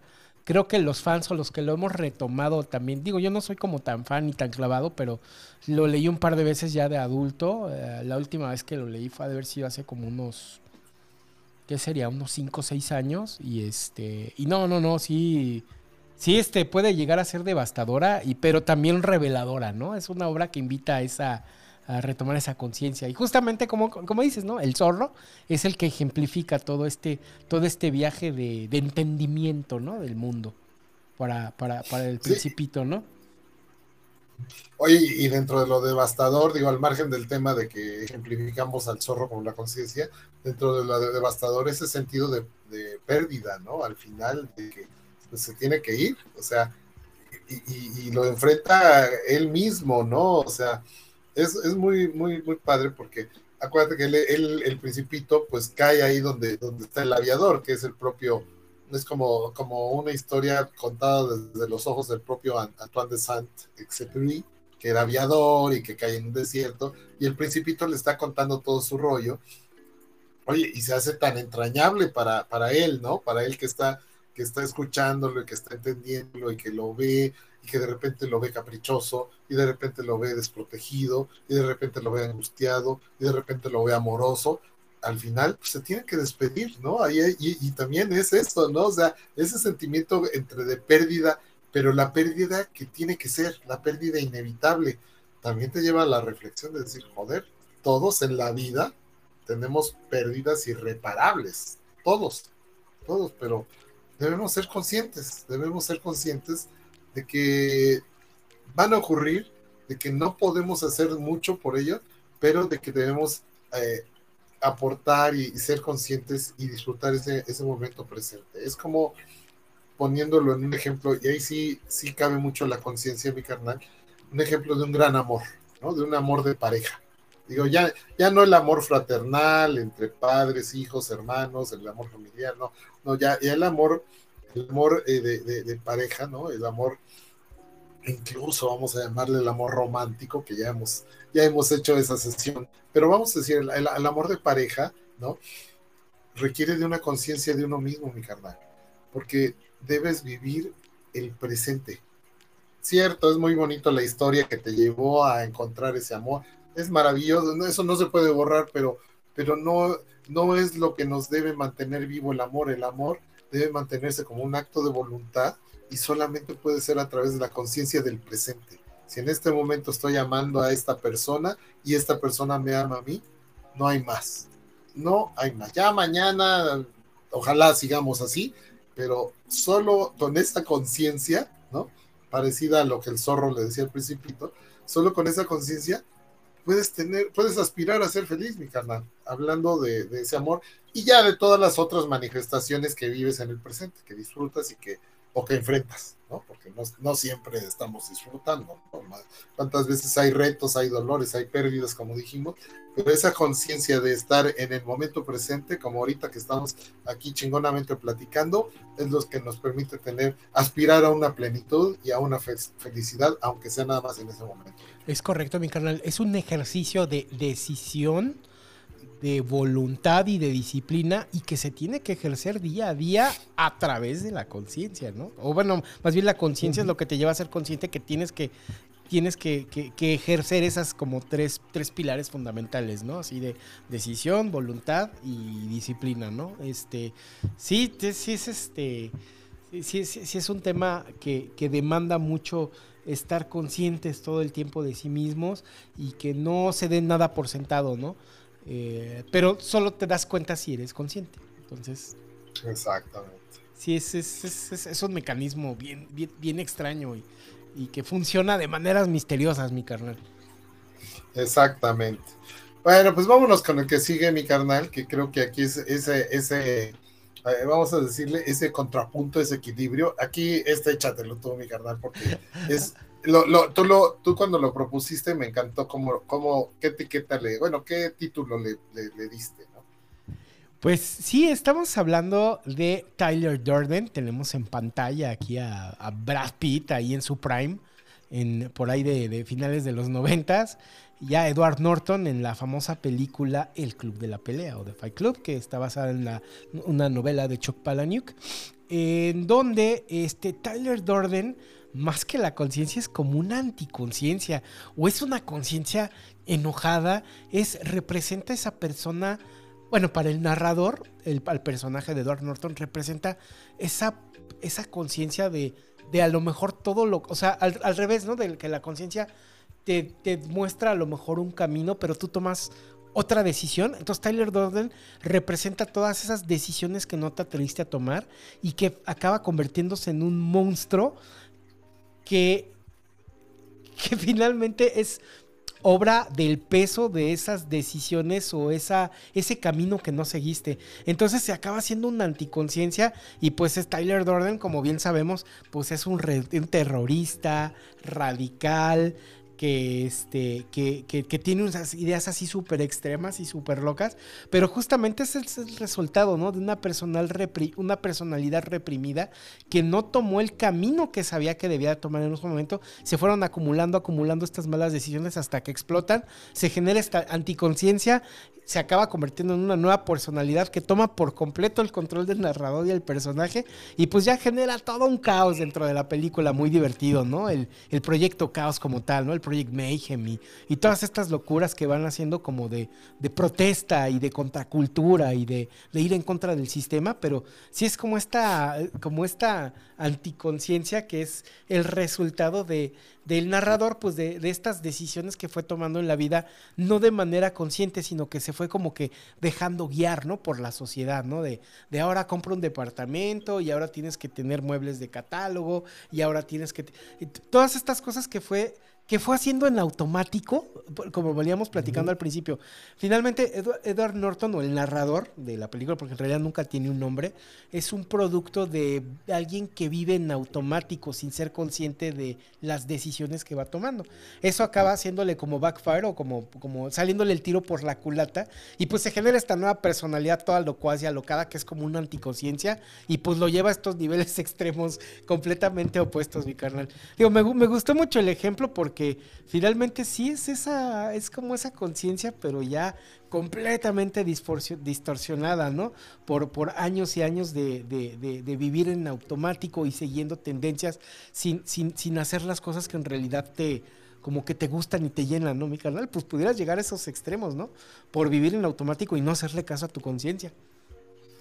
Sí, digamos que es, es, el ejemplo del tipo que es absorbido por la sociedad y por lo que le dicta la sociedad y porque no se quiere salir de esa raya, etcétera, pero por dentro va generando pues esa ira contenida finalmente, ¿no? O sea, el, el, eh, digamos, en una lectura muy superficial, porque esta película es auténticamente de culto para muchísima gente, mi carnal, ¿no? O sea, de, que se le dedica otra vez, ¿no? Vamos a verlo una vez, ah, mira, no me había dado cuenta de esto, ah, mira, y vamos a discutirlo con otras personas y gente que se vuelve fanática, lo que quieras, pero, pero en una, en una lectura muy superficial de cuando, de cuando quizás la, es de esas que tienes que verlas dos o tres veces, mínimo, ¿no? Como para que, para que entiendas muchos mensajes que vienen ahí, pero pero así en la primera lectura, el, el, personaje que interpreta Brad Pitt, esa conciencia o anticonciencia, como bien le, llamas,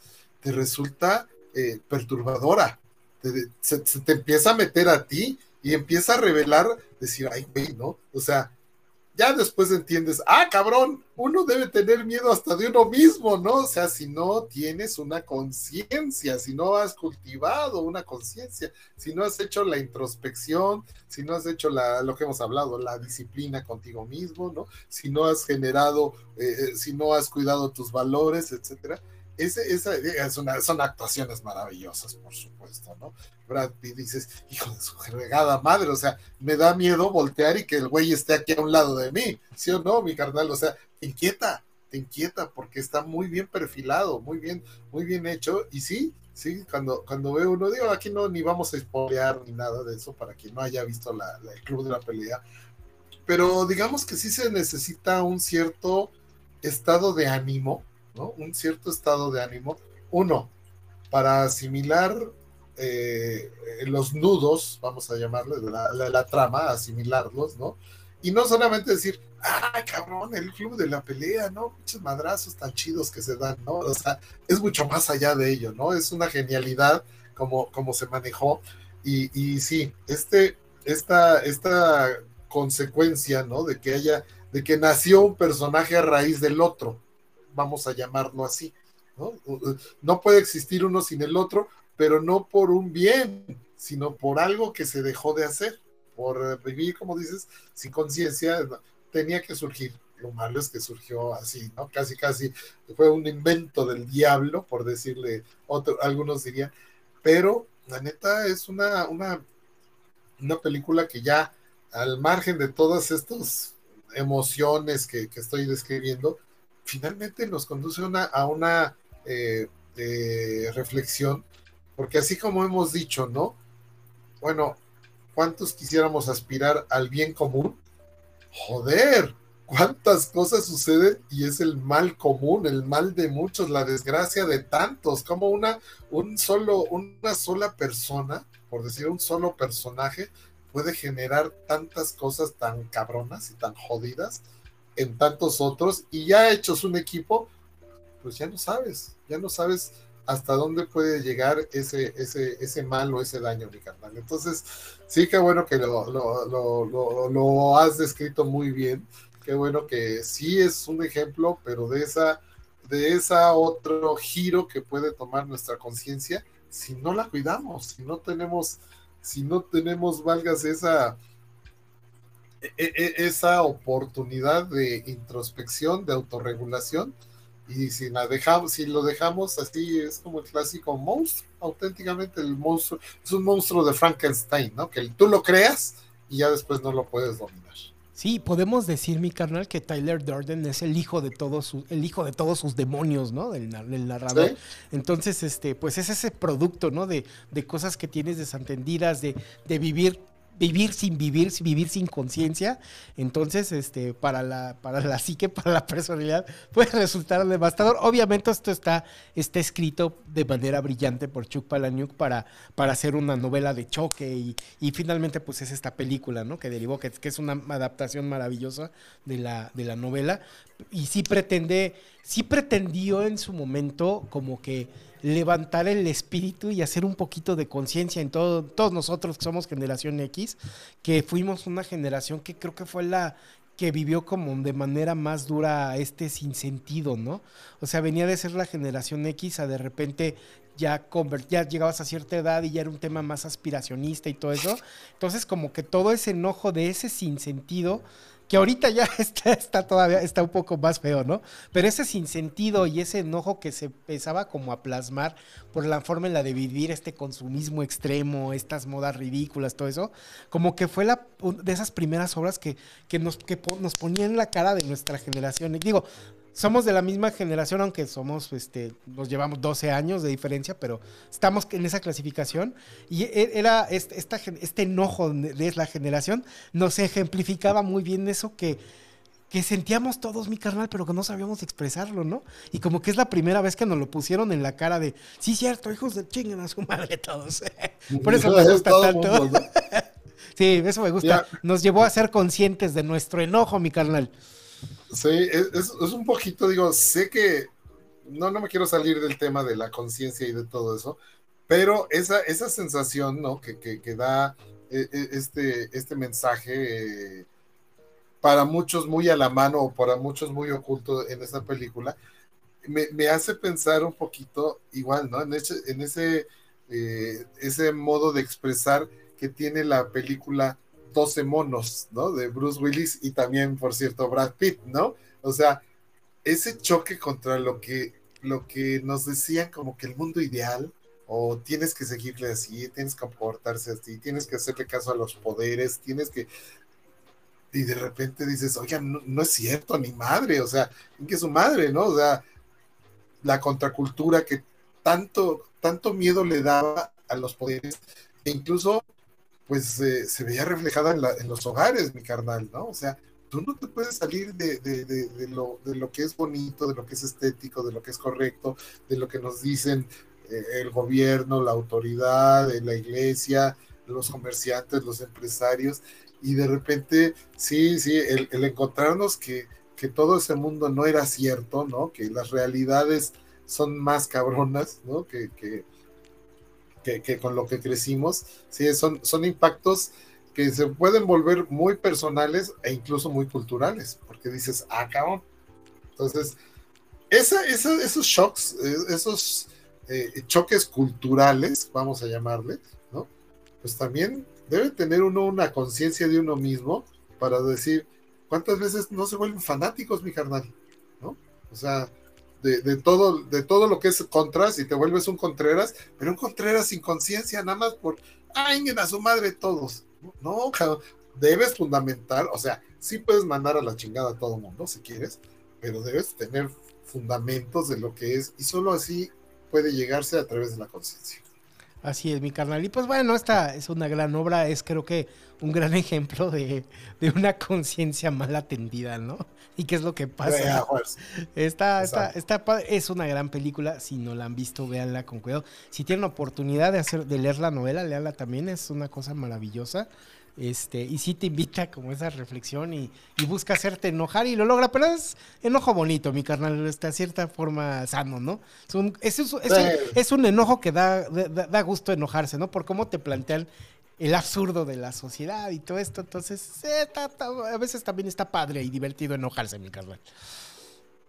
Sí, cómo no, cómo no, por supuesto que sí. Así es. Bueno, pues, digamos, pasamos de, esta, aunque parezca mentira, digo, pero lo hemos tratado muy ligero, pero hay modos de tratarlo todavía más ligeramente, mi carnal. Aquí ya vamos a cerrar con dos, dos casos sensacionales, bueno, pues aquí, para nuestra cultura mexicana, estamos este, usando el ejemplo de, la película Toda Máquina, uno de los clásicos, clásicos, clásicos de Pedro Infante, en este caso haciendo pareja con Luis Aguilar, que son dos películas ligadas, ¿no? A Toda Máquina, ATM, y la, la secuela que es ¿Qué te ha dado esa mujer?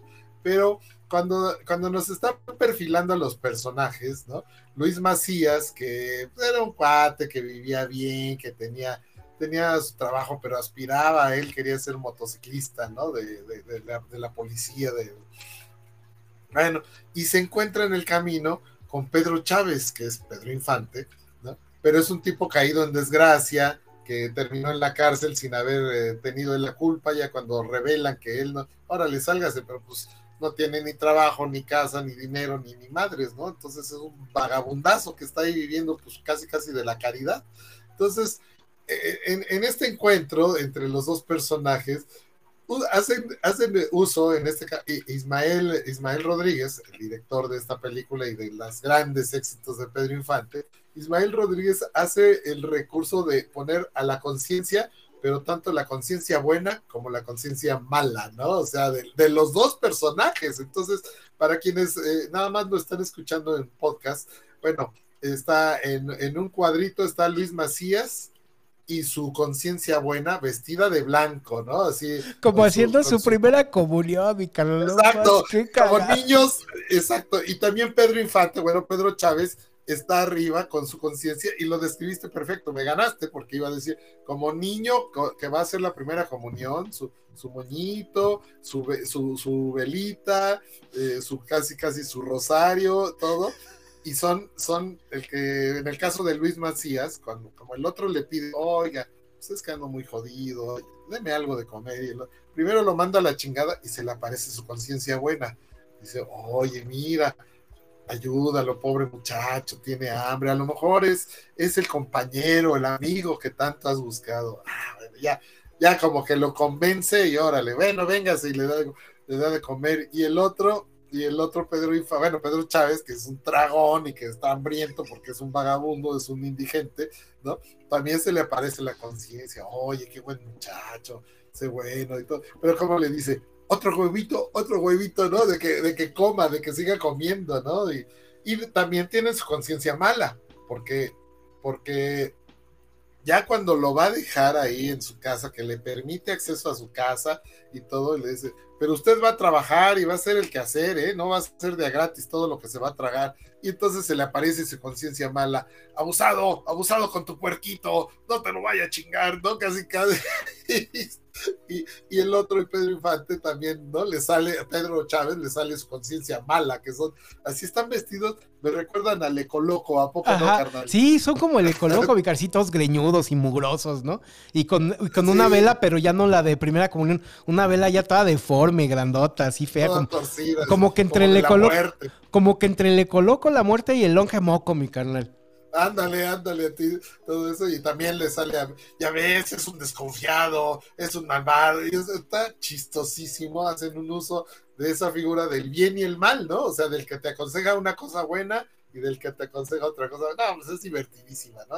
Pero esta es, es así pre, precisamente el perfil de los personajes, porque ya no vuelven a aparecer, nada más salen como los primeros minutitos de la, de la película, de la primera película, y ya con eso nos dan a entender cómo es uno y cómo es el otro, ¿no? Pero, pero creo que para, para efectos de la comedia y del cine mexicano, no, pues es inolvidable eso, mi carnal. Comenta Juanra, como el tío Bulmaro, ándale. Oye, el tío Bulmaro fue una conciencia para muchos de Para nosotros, muchos, mi sí, eh, Acuérdate de su gran enseñanza. Exactamente. El que se porta bien, le va bien. Y el que le porta mal, el que se porta mal, le va mal. Sí, sí, sí, era la voz de la conciencia de San Andrés Tetepilco, mi carnal.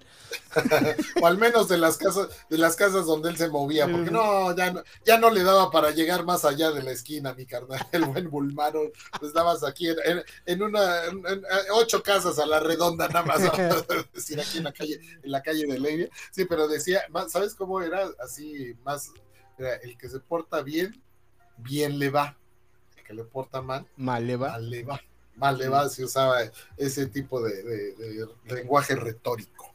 gracias, gracias mi querido Juanra por traer a la, a la, al recuerdo al tío Bulmaro, que era una conciencia colectiva aquí. Ah, Bueno, en un colectivo chiquito, pero era la conciencia de esta cuadra.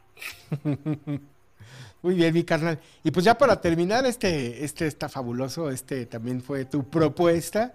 Y pues es una cosa maravillosa, ¿no? De la cultura pop de, de, de, los últimos 30 años, mi carnal. Sí, bueno, es que estamos aquí poniendo a Homero el Malo, que es, es un pasaje de, Los Simpson, de, de, la, de, la, serie de Los Simpson, de las temporadas, cuando, cuando todavía eran maravillosas, ¿no? Las primeras 10 temporadas, 7 temporadas, las que quieras, pero es una, un momento donde, donde está Homero en su casa y le, y le está como poniéndole el ejemplo a Lisa del bien y el mal y todo eso, y le pregunta, ¿no? O, sea, Lisa casi casi le pregunta, bueno, pero ¿cómo saber quién es bueno y quién es malo? Entonces Homero, en su concepto, en su idea, le dice, ah, hija, eso es parte de la naturaleza humana. Dentro de cada hombre hay una lucha entre el bien y el mal que no se resuelve, pero en la mente del maldito Homero, ¿no? o sea, a su hija le dice que no, no, no, está muy cabrón, ¿no? Pero en su mente está una tumba donde dice, descanse en paz, Homero el bueno.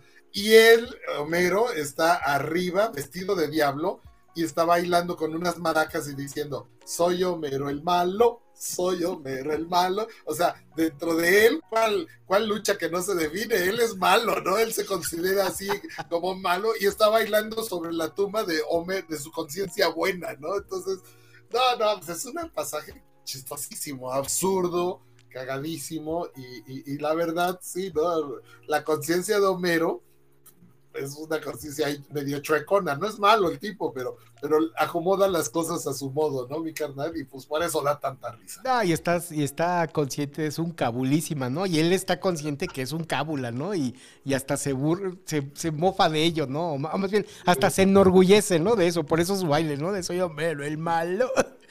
como dice, pero, pero quiere aparentar para que su hija no lo vea como malo, por eso le dice, hay una lucha entre el bien y el mal que no se decide, ¿no? Para que su hija no lo vea como el malo que realmente es, o el cábula, como dices que. ¿no?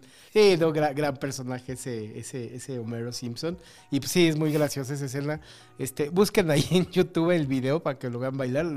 Se van a doblar de la risa. Está muy, está muy gracioso. Y así, y así pónganle Homero el malo. Homero el malo. Y, ya sale, sale tal cual en español, ¿no? Eh, porque también este Homer, eh, Bad Homer, ¿no? En inglés, Bad Homer. Homer Batman, no creo que es así lo ponen.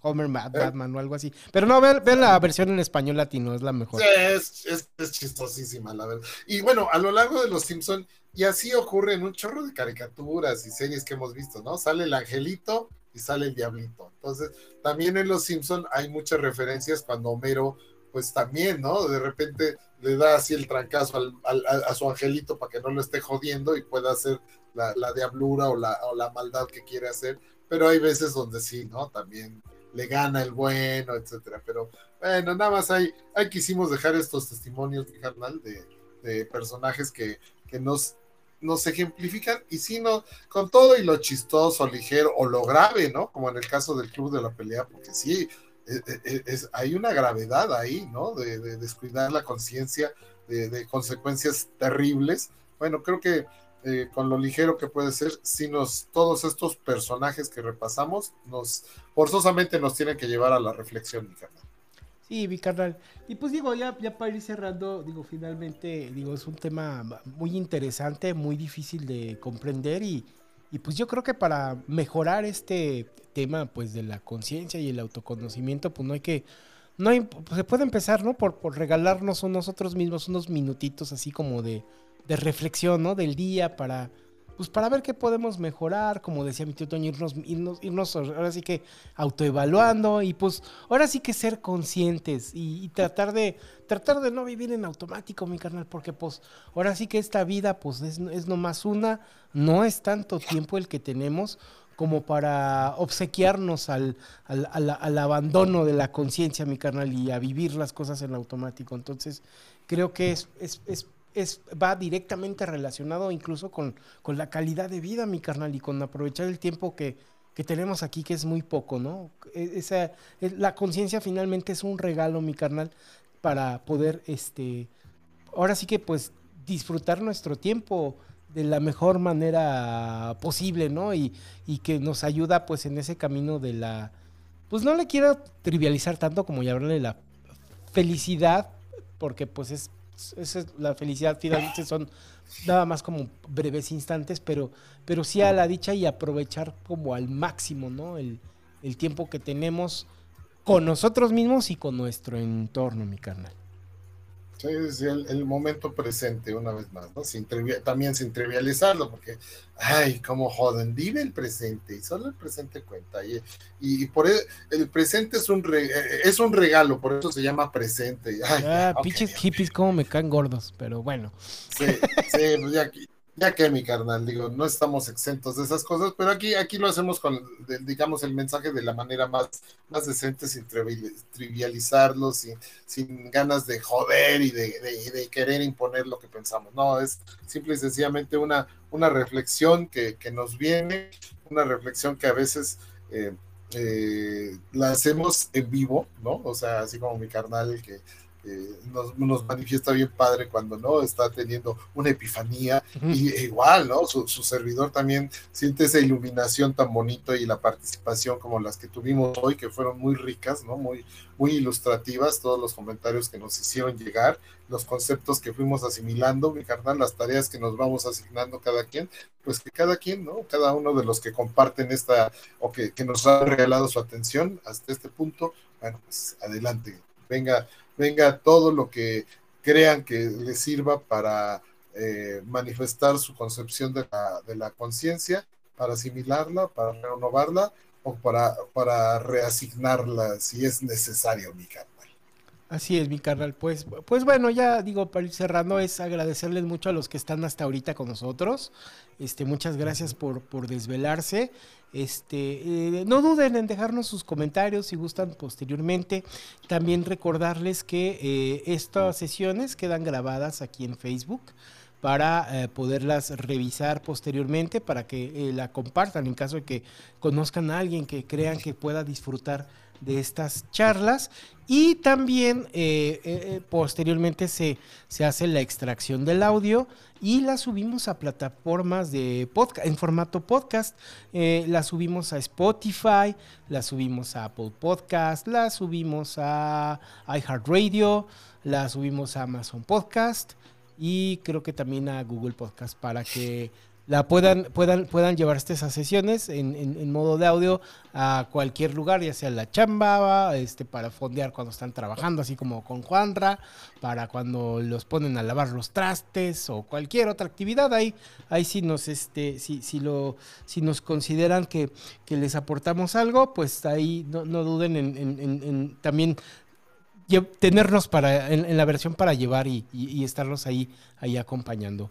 Y pues eh, es también agradecerles mucho el que estén atentos a, esta, a estos contenidos y pues si nos hacen el favor de, compartirlo, como les comentaba anteriormente, para que podamos crecer esta comunidad y poder eh, también eh, compartir sus, sus ideas con, con, toda la, con todos los amigos y familiares que nos, que nos regalan de su atención, mi carnal.